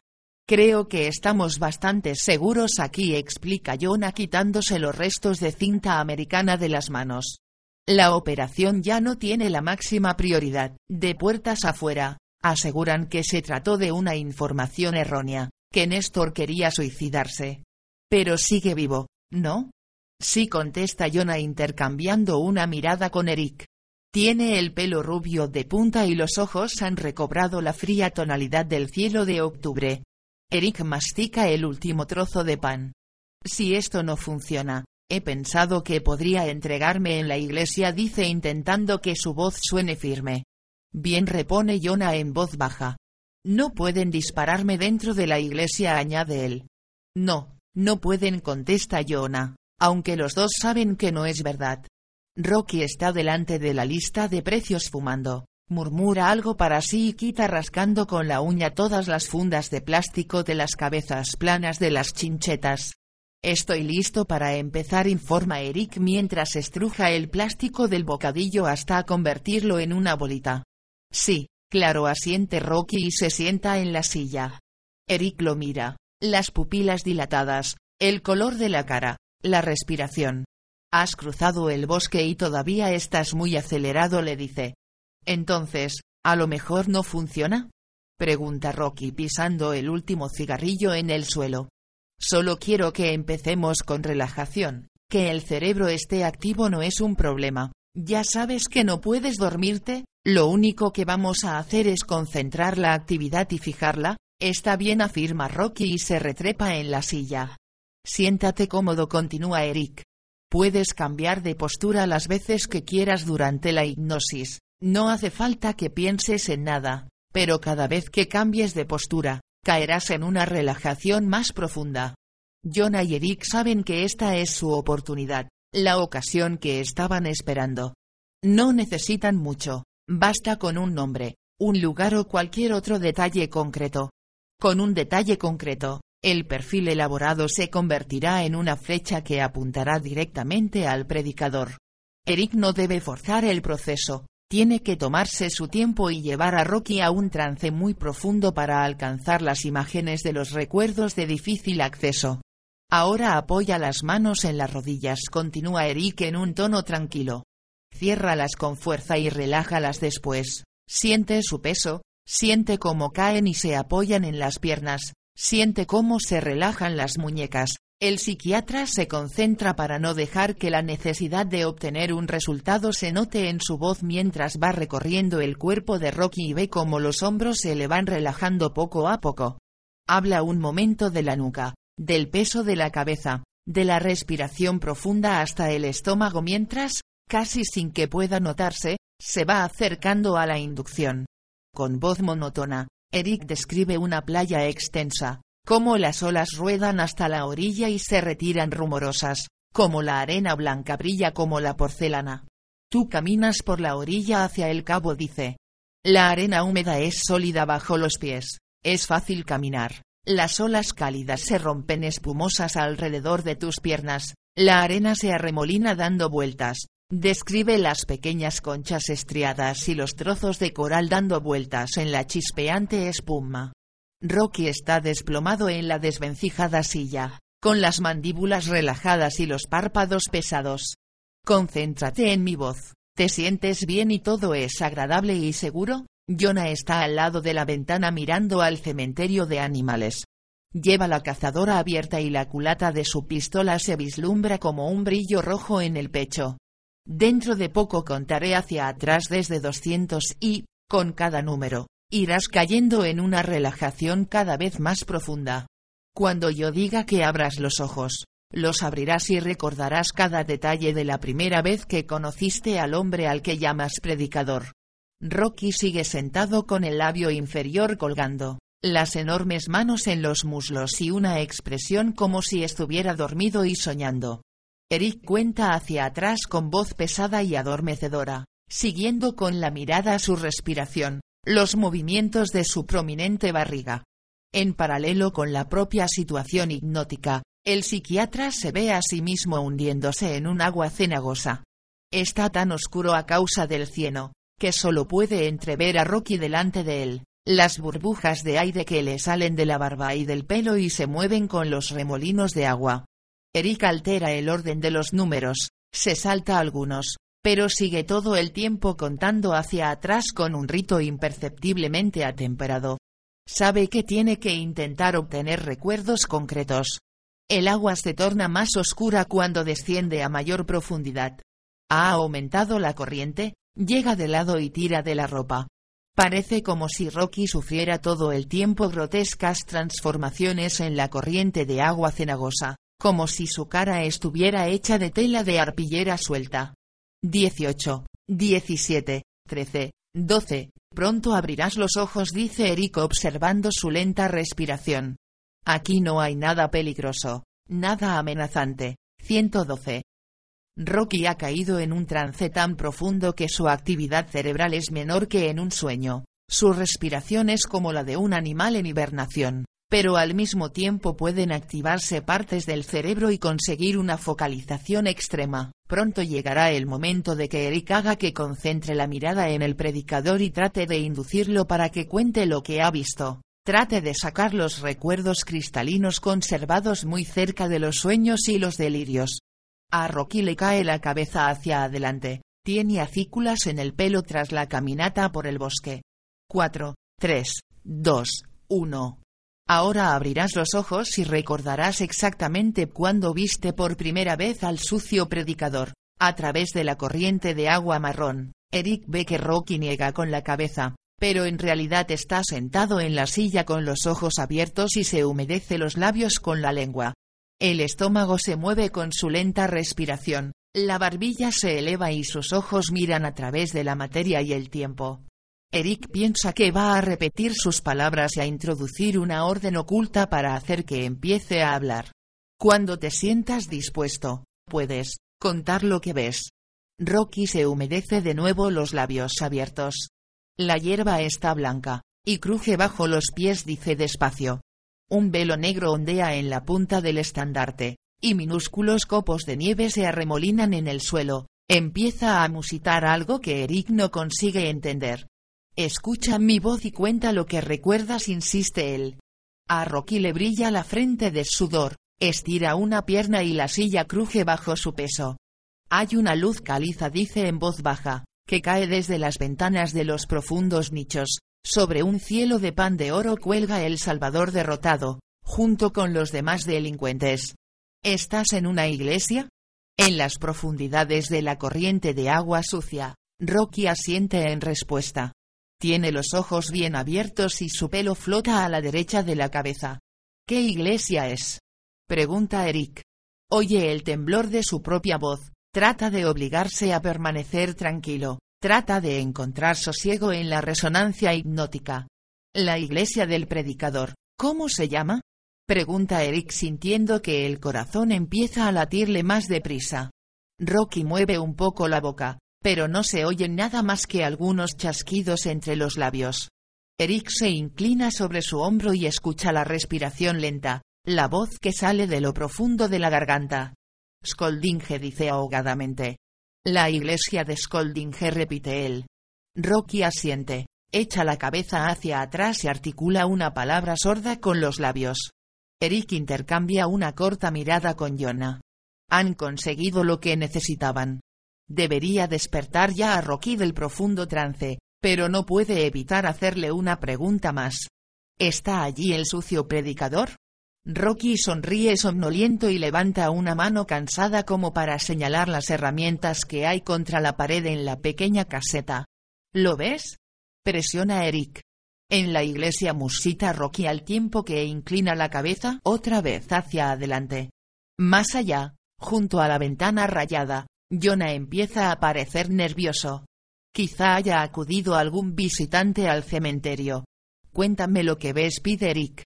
Rocky tiembla y una gota de sudor le cae por la punta de la nariz. Veo al viejo párroco, con colorete sobre las mejillas flácidas sin afeitar, pintalabios y su cara de tonto, insatisfecho y callado. Continúa. Osa, ipsius impace, Rocky susurra para sí, le tiembla la cara y se mueve inquieto en la silla plegable, que cruje. Desconchones de pintura verde caen de pronto sobre el suelo de masonita. Jonah se echa hacia atrás y saca su pistola en silencio. Tú sabes cómo se llama, continúa Eric, di cómo se llama para que yo lo oiga. El viejo y feo párroco, con los brazos escuálidos, llenos de pinchazos de toda la jodida heroína que se ha metido a lo largo de los años, dice Rocky, y su cabeza da una sacudida hacia un lado. Nubes de hemorragias bajo la piel y venas carcomidas, pero ahora va vestido con su sobrepelliz blanco como la nieve. Nadie ha visto nada, nadie sabe lo que sucede. La hermana y la hija a su lado, los compañeros más cerca. ¿Hay más pastores en la iglesia? Los bancos están llenos de pastores, hilera tras hilera, a pesar de que Jonah, con la voz contenida, lo apremia para que termine la hipnosis. Eric le indica a Rocky que descienda aún más abajo. Hasta un lugar donde solo haya recuerdos verdaderos, voy a contar desde diez. Y, cuando llegue a cero, tú te encontrarás en la iglesia de Scolding Rocky se levanta. La cabeza da una sacudida, los ojos se le vuelven hacia atrás y luego cae en la silla. Se golpea contra el suelo, la cabeza cae en los sacos de tierra y los pies se le estremecen convulsivamente. Su cuerpo se arquea, como si intentara hacer el puente.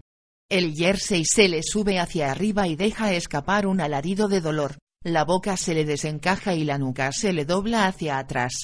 Le crujen las vértebras. Eric está a su lado y retira las herramientas fuera de su alcance. Rocky se golpea contra el suelo al volverse de lado y, al instante, el ataque epiléptico da paso a las convulsiones. Eric se arrodilla y le pone las manos debajo de la cabeza para evitar que se haga daño. Kirklund patalea con fuerza, agita la cabeza y su barrigón tiembla con las rápidas sacudidas. Eric dice Jonah. Rocky se retuerce de nuevo boca arriba y las piernas se le estremecen de tal manera que los talones golpean contra el suelo. Jonah tiene su arma pegada al cuerpo y mira a Eric con unos ojos grises como el hielo. Tienes que buscar un nuevo escondite, le aconseja. He visto policías que se dirigían a la escuela, probablemente les ha llegado algún aviso, de lo contrario, no estarían aquí otra vez. Emplearán a la unidad canina si es que no lo han hecho ya, buscarán con helicópteros. El ataque de Rocky va remitiendo, aún respira deprisa, y una de sus piernas se estremece algunas veces más. Eric lo empuja con suavidad por el costado. Rocky parpadea, está empapado en sudor y tose cansado. Has sufrido un ataque epiléptico durante la hipnosis, le explica Eric. Dios. Suspira él. Eric, ahora tienes que irte. Aléjate todo lo que puedas y escóndete, repite Jonah. 113. Eric bebe agua y se seca la boca. A continuación, abre la puerta con cautela, echa una ojeada al cementerio de animales y abandona la caseta. Sin volver la cabeza, comienza a andar por el sendero entre los árboles y las pequeñas tumbas. Cuando se adentra en el bosque empieza a andar más deprisa. Llega a un sendero ancho y corre un trecho. Se oyen ladridos de perros más allá de la escuela. Eric deja el sendero y se adentra en el espeso bosque. Se abre paso a través de pesadas ramas de abeto y se corta en la mejilla y en un párpado. Le escuece. Avanza entre los árboles agachado, atravesando telas de araña y pisando setas brillantes en la sombra. Está tan cansado que el sudor le corre por el cuerpo. El suelo cae en picado delante de él. Los ladridos se acercan y puede oír a los policías dando órdenes a los perros. A Eric le entra el flato. Se aprieta con fuerza el costado y sigue corriendo a través del bosque, que, de pronto, se abre.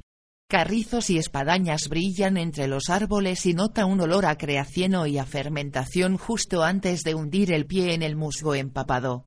Se oye el ruido del helicóptero a lo lejos, sobre las copas de los árboles. Eric acelera el paso, pero el suelo parece temblar bajo sus pies. El agua le llega hasta los tobillos y comprende que no puede seguir cruzando el humedal. Tiene que dar media vuelta, pero se hunde cada vez más y está a punto de caer. Se apoya en el tronco de un árbol. El suelo despide una humedad fría y emite un suspiro cuando Eric consigue sacar el pie del musgo empapado. Tiene que volver a gatas y las rodillas se le enfrían y se le mojan. Finalmente, sube a tierra firme y echa a correr. Una libélula centellea pasando de largo y Eric divisa un cráneo blanco de un corzo al lado de un tronco podrido. Salta sobre un regato profundo con agua turbia y hojas negras en el fondo. Sin mirar a su alrededor, se adentra de nuevo en el bosque. Las ramas crujen bajo sus pies, y después de un rato ya no tiene fuerzas para correr y continúa andando lo más deprisa que puede. Aparta ramas grandes con las manos y baja la frente para protegerse el rostro de las ramas pequeñas. La patrulla canina está cada vez más cerca, los ladridos resuenan, retumban como cuando truena. Han descubierto su olor, pronto le darán alcance. Lo invade un poderoso impulso de tirarse de bruces, rendirse y entregarse a la policía. Imaginarse que todo ha terminado, que puede entrar en calor, descansar y empezar a pensar en todo lo que ha pasado, en quien ha tramado todo eso contra él. Me rindo, piensa, y se para con el corazón desbocado. No hay ningún escondrijo en el bosque. Entonces recuerda cómo le dispararon a Néstor en el pecho. Las voces se acercan, una jauría que rodea a su presa. Eric se queda helado. Tiene que tratar de llegar hasta las casas que hay junto a la pista de esquí seguir bordeando el humedal mientras describe un arco amplio y llegar por el lado del bosque. Empieza a correr otra vez, entre los troncos, atravesando la maleza. Las ramas le golpean la cara, los brazos y las piernas. Los perros ladran excitados detrás de él. Está tan jadeante que le raspa la garganta, y sabe que no tendría ninguna posibilidad de escapar de los perros si los soltaran. Las piñas secas de los pinos revientan bajo sus pies. Los brezos en flor le rozan las piernas. El suelo ahora se vuelve empinado, y el ácido láctico de los músculos hace que sienta los muslos pesados y tensos. Una roca alta con musgo blanco y líquenes se eleva entre los troncos. Eric sigue adelante y empieza a trepar. Se afana por subir cuando el musgo comienza a escurrirse debajo de él y resbala hacia abajo. Al frenar la caída, se roza las manos. Cuando por fin está arriba, se tira en plancha. Su corazón late con fuerza contra la piedra que tiene debajo. Se retira el sudor de los ojos y ve la puntiaguda aguja del campanario de la iglesia de Marcus Kirkham por encima de los árboles. Una corneja cenicienta grazna y se mueve incómoda en la punta de un abeto. Abajo, en diagonal, junto al humedal, Ve a los policías dando vueltas con los perros inquietos sujetos con las correas. Los agentes hablan por sus unidades de radio, se gritan los unos a los otros y apuntan a la turbera. De pronto, uno de los perros empieza a dar señal para mostrar que ha encontrado un rastro. El animal vuelve a adentrarse en el bosque, sigue el mismo camino que él mismo ha recorrido. La correa se tensa y el perro ladra con fuerza. Eric se arrastra hacia atrás y oye entonces que se acerca un helicóptero. Empieza a correr agachado, sabe que tiene que aumentar la distancia entre la patrulla canina y él. Le tiemblan las piernas por el esfuerzo cuando corre cuesta abajo por la pendiente y vuelve a adentrarse en el denso bosque. Sigue una senda y sale a una pista para correr con virutas de madera en el suelo. Una mujer con un chándal rosa está haciendo estiramientos, Eric duda un momento pero luego pasa por delante de ella. La mujer tiene el cuello y el pecho sudorosos. Su rostro parece introvertido, y el psiquiatra comprende que está escuchando música por los auriculares. Justo cuando él la pasa, ella levanta la vista y lo mira. Se le paraliza el gesto y vuelve la mirada demasiado rápido. Eric se da cuenta de que lo ha reconocido, y ve con el rabillo del ojo que ella empieza a moverse hacia el otro lado. Eric continúa corriendo hasta la siguiente curva y se detiene delante de un mapa panorámico de todo el parque natural. Un punto rojo en el borde inferior indica dónde él se encuentra, El lugar se llama Siklaskiftet. Sigue la ruta de Sormlanleden con la mirada, las pistas para correr, las turberas, los pequeños cursos de agua y los lagos, y luego decide que va a seguir hacia abajo, hacia el lago Siklasion. Avanza a zancadas cruzando las altas matas de arándanos y luego corre y se adentra en el bosque sin sendas. Las patrullas caninas se aproximan ahora desde varios puntos. Eric se ve obligado a cruzar un zarzal y se le engancha la cazadora en una rama.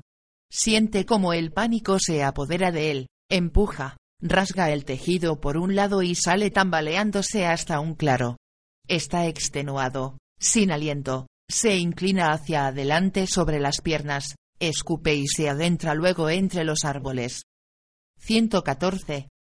Eric corre por delante de un árbol arrancado de raíz, continúa entre la maleza y oye el eco de los ladridos de los perros entre los troncos. Después de poco más de medio kilómetro, llega a un arroyo. El fondo está cubierto de piedras rojas y el agua brilla marrón a causa del hierro. Se adentra en las aguas heladas y cruza el arroyo con la esperanza de que los perros pierdan el rastro por unos minutos. Le gustaría llamar a Jackie y decirle que él es inocente. No puede soportar que ella crea que él es un asesino.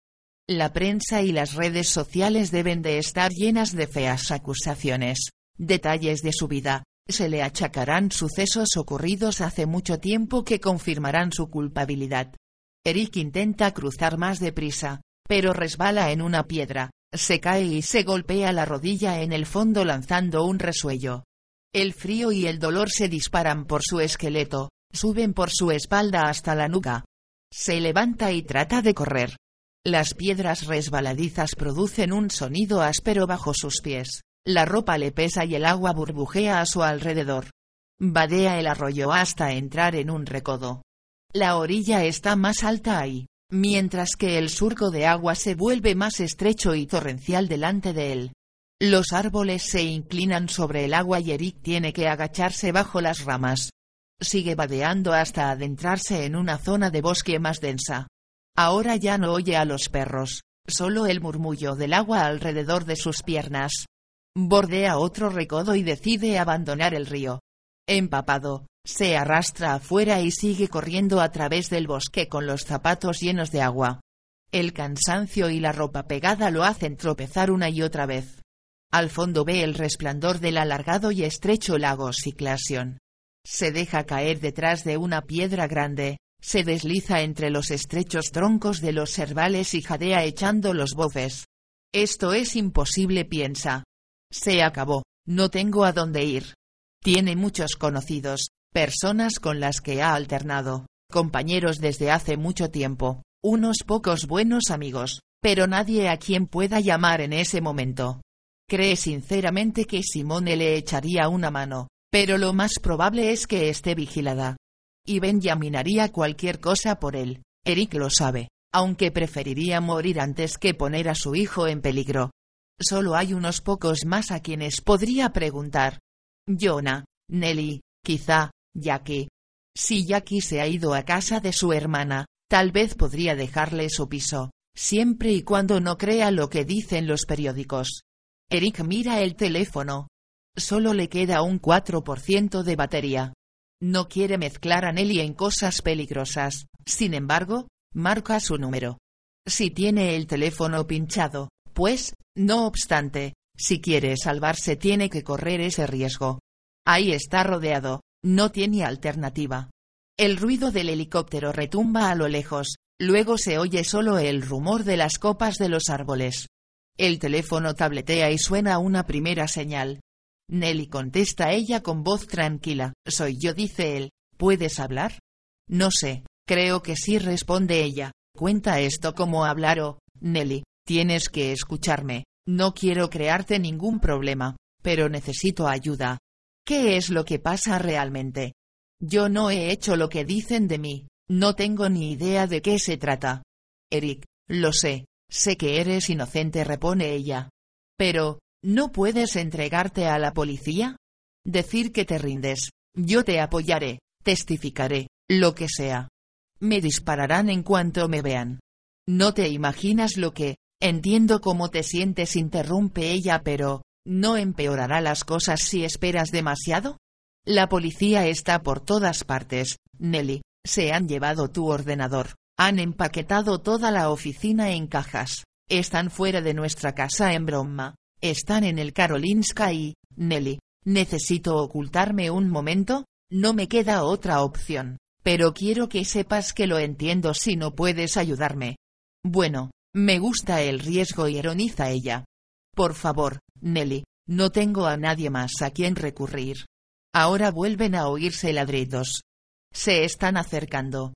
No puedo verme envuelta en esto, declara ella en voz baja. Sé que lo comprendes. Eso afectaría a Martín. Pero, perdona que te haya preguntado, dice Eric, y siente que un sombrío desaliento anega su corazón. Pero tengo un viejo sitio, continúa él y te he hablado de Solbakken, la casa que tenían los padres de mi padre. ¿Cómo llego hasta allí? Eric, seguro que no soy muy buena en persecuciones de coches, no tengo cojones para ello, pero puedo salir y, no sé, alquilar un coche en Statoil o algo así. ¿Harías eso por mí? Pregunta él. Dime que me quieres, contesta ella animada. Te quiero. ¿Dónde nos vemos? ¿Sabes dónde está la playa de Sicla? Inquiere Eric. No, pero seguro que la encontraré. Hay una escuela o una guardería justo al lado de la playa. Espérame allí hasta que llegue. Vuelve a oírse a los perros, sus ladridos retumban entre los árboles. Eric se levanta y corre agachado hasta los arbustos densos de la orilla del agua y se quita los zapatos y los pesados pantalones. Hace un fardo con su ropa y espera entre los arbustos mientras el helicóptero pasa muy cerca de él. La batida se acerca y los perros están ansiosos y ladran enronquecidos. En calzoncillos y camiseta, sale vadeando al lago Ciclasion. El frío presiona alrededor de sus pies y sus piernas. Las sirenas de los vehículos de emergencia se oyen desde distintas direcciones, el sonido se propaga por el agua y entre los árboles. Eric ve cómo parpadean las luces azules a lo lejos en la calle Altavegen sobre el puente de acceso al lago Harlasjon. Se trata al menos de tres coches de policía. Las luces estroboscópicas centellean en las barras de la barandilla de acero y sobre las copas de los árboles en las dos orillas. Una vez más, el helicóptero truena sobre las copas de los árboles y él se sumerge en el agua. Contiene la respiración, pero nota claramente la corriente de aire en la superficie cuando pasa el helicóptero. El lago se levanta en pequeñas olas que se extienden en amplios círculos. Eric sigue más adentro, se desliza entre las hojas de los nenúfares, entre los tallos resbaladizos y el fondo fangoso. Allí, deja que el bulto con la ropa y el teléfono se llenen de agua y se hundan. Al otro lado, más allá de la presa, ve que el puente sobre el canal está cerrado. Hay coches de policía por todas partes. Las barandillas altas de fibra de vidrio del puente lucen como enormes placas de luz azul. Un helicóptero planea sobre la pista de esquí. Eric empieza a nadar dando grandes brazadas, siente el frío contra los labios y el olor a agua del lago. No puede haber muchos cientos de metros hasta la otra orilla.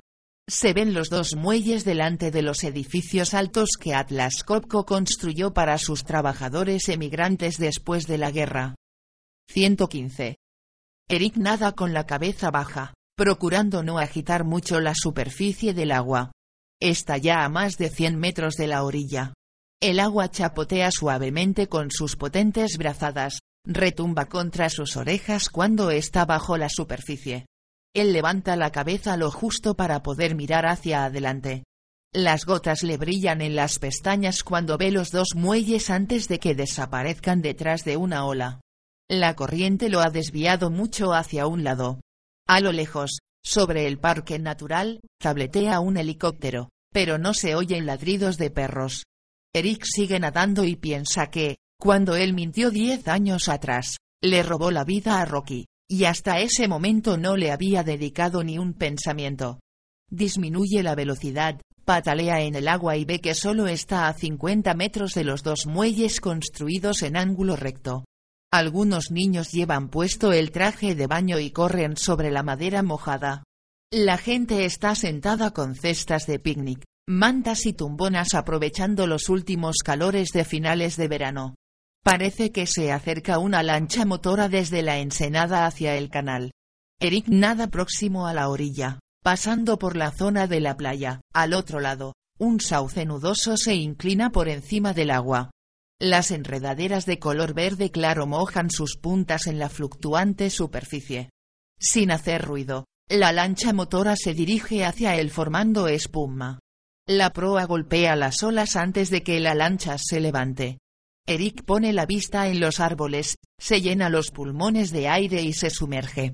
Nada bajo el agua con potentes brazadas, siente el frío del agua contra la cara y los ojos, su sabor en la boca y el ruido sordo cuando se le llenan los oídos.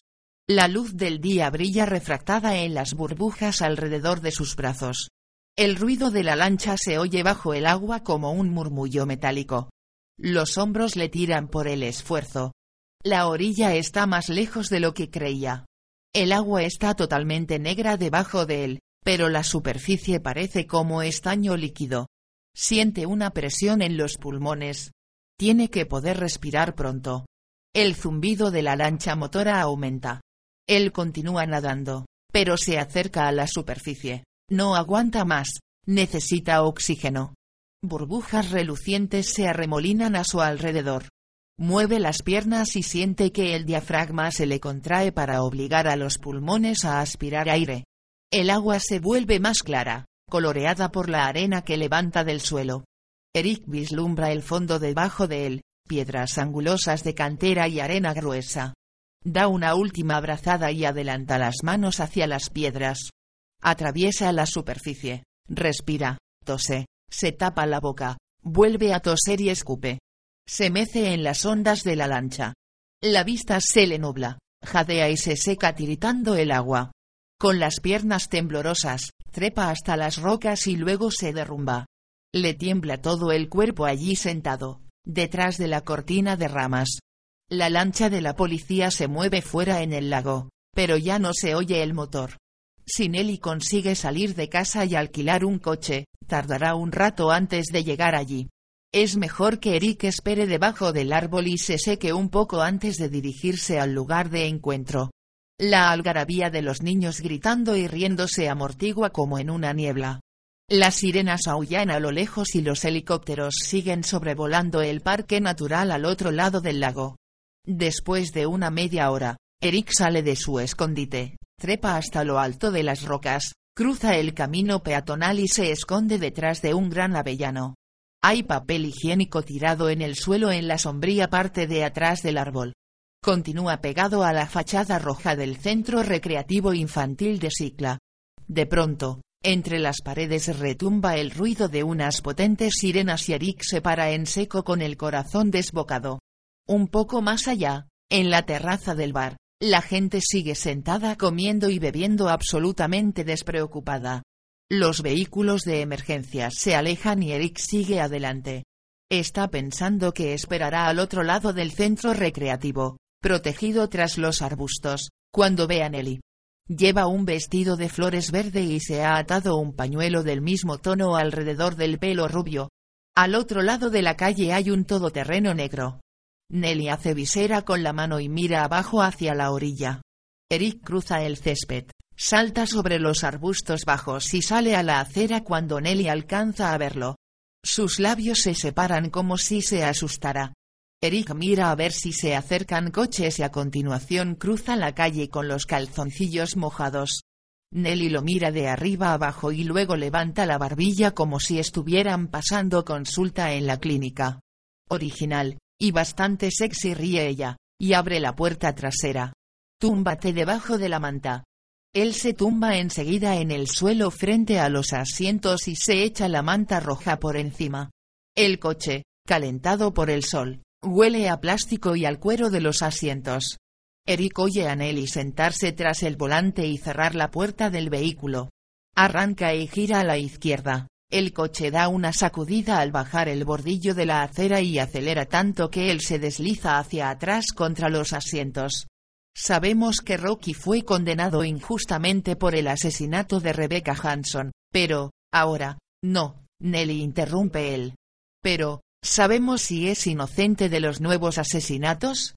Vamos a ver, imagínate que haya empezado a copiar el asesinato del que se lo acusó, solo para echarte la culpa a ti. No es él, lo he hipnotizado, vio al predicador y, pero, ¿no puede haber desdoblado su personalidad y ser el sucio predicador cuando asesinaba? Nelly se calla y pone un CD en el reproductor del coche. El habitáculo se llena con la voz profunda de Johnny Cash, Wanted Man in California, Wanted Man in Buffalo, Wanted Man in Kansas City, Wanted Man in Ohio, Wanted Man in Mississippi, Wanted Man in Old Cheyenne. Wherever you might look tonight, you might see this Wanted Man. Eric está tumbado con la manta encima, sintiendo el olor a arena de las alfombrillas del coche y no puede evitar reír al ver que Nelly intenta bromear en un momento como ese. 116. Rocky duerme en el asiento del acompañante al lado de Jonah. La cabeza se le cae a un lado cuando la carretera describe alguna curva. El paisaje es el de una región poco poblada y aislada, casi abandonada. Jonah conduce deprisa y piensa en el mensaje que le ha enviado Lumi. Le dice que le encanta París, pero que echa de menos sus conversaciones en Natabara. Nada más pasar Flen, la carretera y la vía del ferrocarril se acercan la una a la otra en dos estrechas lenguas de tierra. Un largo tren de mercancías se precipita al lado del coche, cada vez más cerca, formando un ángulo aguado. Los vagones de color marrón se reflejan en el agua. La carretera y la vía se cruzan en una punta de flecha, el tren pasa por debajo y aparece después acelerando en paralelo con ellos, hasta que un oscuro bosque de abetos se interpone entre ambos. Los árboles van clareando poco a poco y el paisaje se aplana dando lugar a extensos campos de cultivo. Las cosechadoras levantan nubes de polvo, cortan la mies y separan el grano de la paja y de las granzas. Skoldinge está en la carretera 55, justo antes de llegar a Katrineholm. Jonah gira a la derecha y ve unas casas rojas entre los árboles y después la iglesia de color arena con la aguja de la torre dominando la llanura. La iglesia de Skoldinge. Esta es la iglesia del sucio predicador, piensa. Una típica iglesia sueca de pueblo, del siglo XII, rodeada de piedras con inscripciones rúnicas. La grava cruje bajo las ruedas del vehículo cuando Jonah se detiene frente a la casa parroquial. Puede que hayan dado ya con el asesino en serie. El predicador de los recuerdos de Rocky semejantes a pesadillas. El viejo sacerdote con colorete en las mejillas y los brazos destrozados. La puerta de la iglesia está cerrada y las ventanas oscuras. Jonah saca su Colt Combat de la funda y ve que la cinta está sucia y ha empezado a despegarse. Suele forrar la parte inferior de la culata con cinta adhesiva terapéutica para que no le resbale la mano si el tiroteo se prolonga. Saca el cargador, comprueba que está lleno, vuelve a introducirlo y coloca una bala en la recámara, aunque le cuesta imaginarse que el sucio predicador esté esperándolos en la iglesia así, sin más. Nada es tan sencillo. La explanada de grava está rastrillada, el cementerio se ve bien cuidado, el sol se filtra a través del frondoso follaje de los robles. El predicador es un individuo muy peligroso, un asesino en serie que no se precipita, que se toma su tiempo, que observa y planifica hasta el último detalle, hasta que algo se apodera de él y se convierte en una bestia. Su debilidad es la soberbia, la avidez narcisista. Jonah echa un vistazo a la iglesia y a los campos de los alrededores. Tiene dos cargadores de repuesto, uno con munición normal de Parabellum en un bolsillo y un cargador con munición Full Metal Jacket, de máxima velocidad de salida, en el otro. Aunque el predicador no esté aquí piensa él, aunque nunca haya estado aquí, este es el final del camino. Si no encuentra algo en esa iglesia, algo que pueda convencer a Margot, entonces no hay nada que hacer. Eric será condenado aunque sea inocente, igual que Rocky fue condenado hace tantos años por el asesinato de Rebecca Hanson. Y el verdadero criminal seguirá libre. Está a punto de decidirse todo. Eric no puede seguir huyendo mucho más tiempo, no tiene a dónde ir, la batida con perros lo hará salir del bosque. Y Jonah ha liberado a un prisionero de la cárcel, ha sometido a un funcionario de prisiones haciendo uso de la violencia, lo ha amenazado de muerte. Disa habría dicho que solo sufre abstinencia, que necesita volver a trabajar. Ya es demasiado tarde para eso, pero no le ha quedado otra alternativa, y las consecuencias son lo de menos. Cuando Jonah abre la puerta de su lado, Rocky se despierta y lo mira con los ojos entornados y somnolientos. Espera aquí, dice Jonah bajando del coche. Rocky sale a su vez y escupe en la grava, se apoya en el techo del vehículo y dibuja una huella en el polvo con la mano. ¿Reconoces este lugar? pregunta Jonah. No dice Rocky mirando hacia la iglesia, pero eso no significa nada. Quiero que esperes en el coche, insiste Jonah. No creo que el asesino se encuentre aquí, pero la situación puede volverse peligrosa. Eso a mí me importa un nuevo zanja Rocky. Sigue a Jonah a lo largo de las tumbas. El aire es fresco, como si acabara de llover. Pasan al lado de un hombre en vaqueros y camiseta que está fumando y hablando por teléfono frente a la puerta de la iglesia. El paso de la luz fuerte del sol a la oscuridad del vestíbulo los deja casi ciegos. Jonah se hace rápidamente a un lado, dispuesto a echar mano de su pistola. Parpadea y aguarda a que los ojos se acostumbren a la oscuridad antes de continuar entre los bancos que hay bajo el órgano. Robustos pilares sustentan la techumbre en forma de bóveda estrellada con profusión de pinturas al fresco sobre reboque de cal seco. Se oye un golpe seco y una sombra sobrevuela alrededor de las paredes. Hay una persona sentada en uno de los primeros bancos. Jonah detiene a Rocky, empuña el arma y la oculta pegada a la cadera.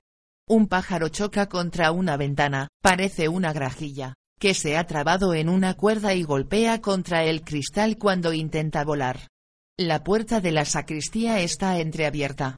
En la pared se ve una cruz borrosa dentro de un círculo. Con cautela, Jonah se acerca por detrás a la figura agachada y ve una mano arrugada que se agarra al respaldo del banco que tiene delante. El pájaro vuelve a golpear la ventana. La persona agachada gira lentamente la cabeza en la dirección del ruido. Es una señora mayor china. Jonah pasa por su lado, esconde el arma y mira a la mujer con el rabillo del ojo. La anciana tiene la mirada baja, la cara contraída, Junto a la pila bautismal de la Edad Media, hay una talla de María de niña sentada sobre las rodillas de su madre. El amplio vestido de madera le cae en pesados pliegues hasta los pies. En el centro del retablo del altar, cuelga un Cristo en la cruz bajo un cielo dorado, tal como Rocky lo describió estando bajo hipnosis. Ahí fue donde vio por primera vez al sucio predicador, cuando toda la iglesia estaba llena de sacerdotes, Ahora ha vuelto,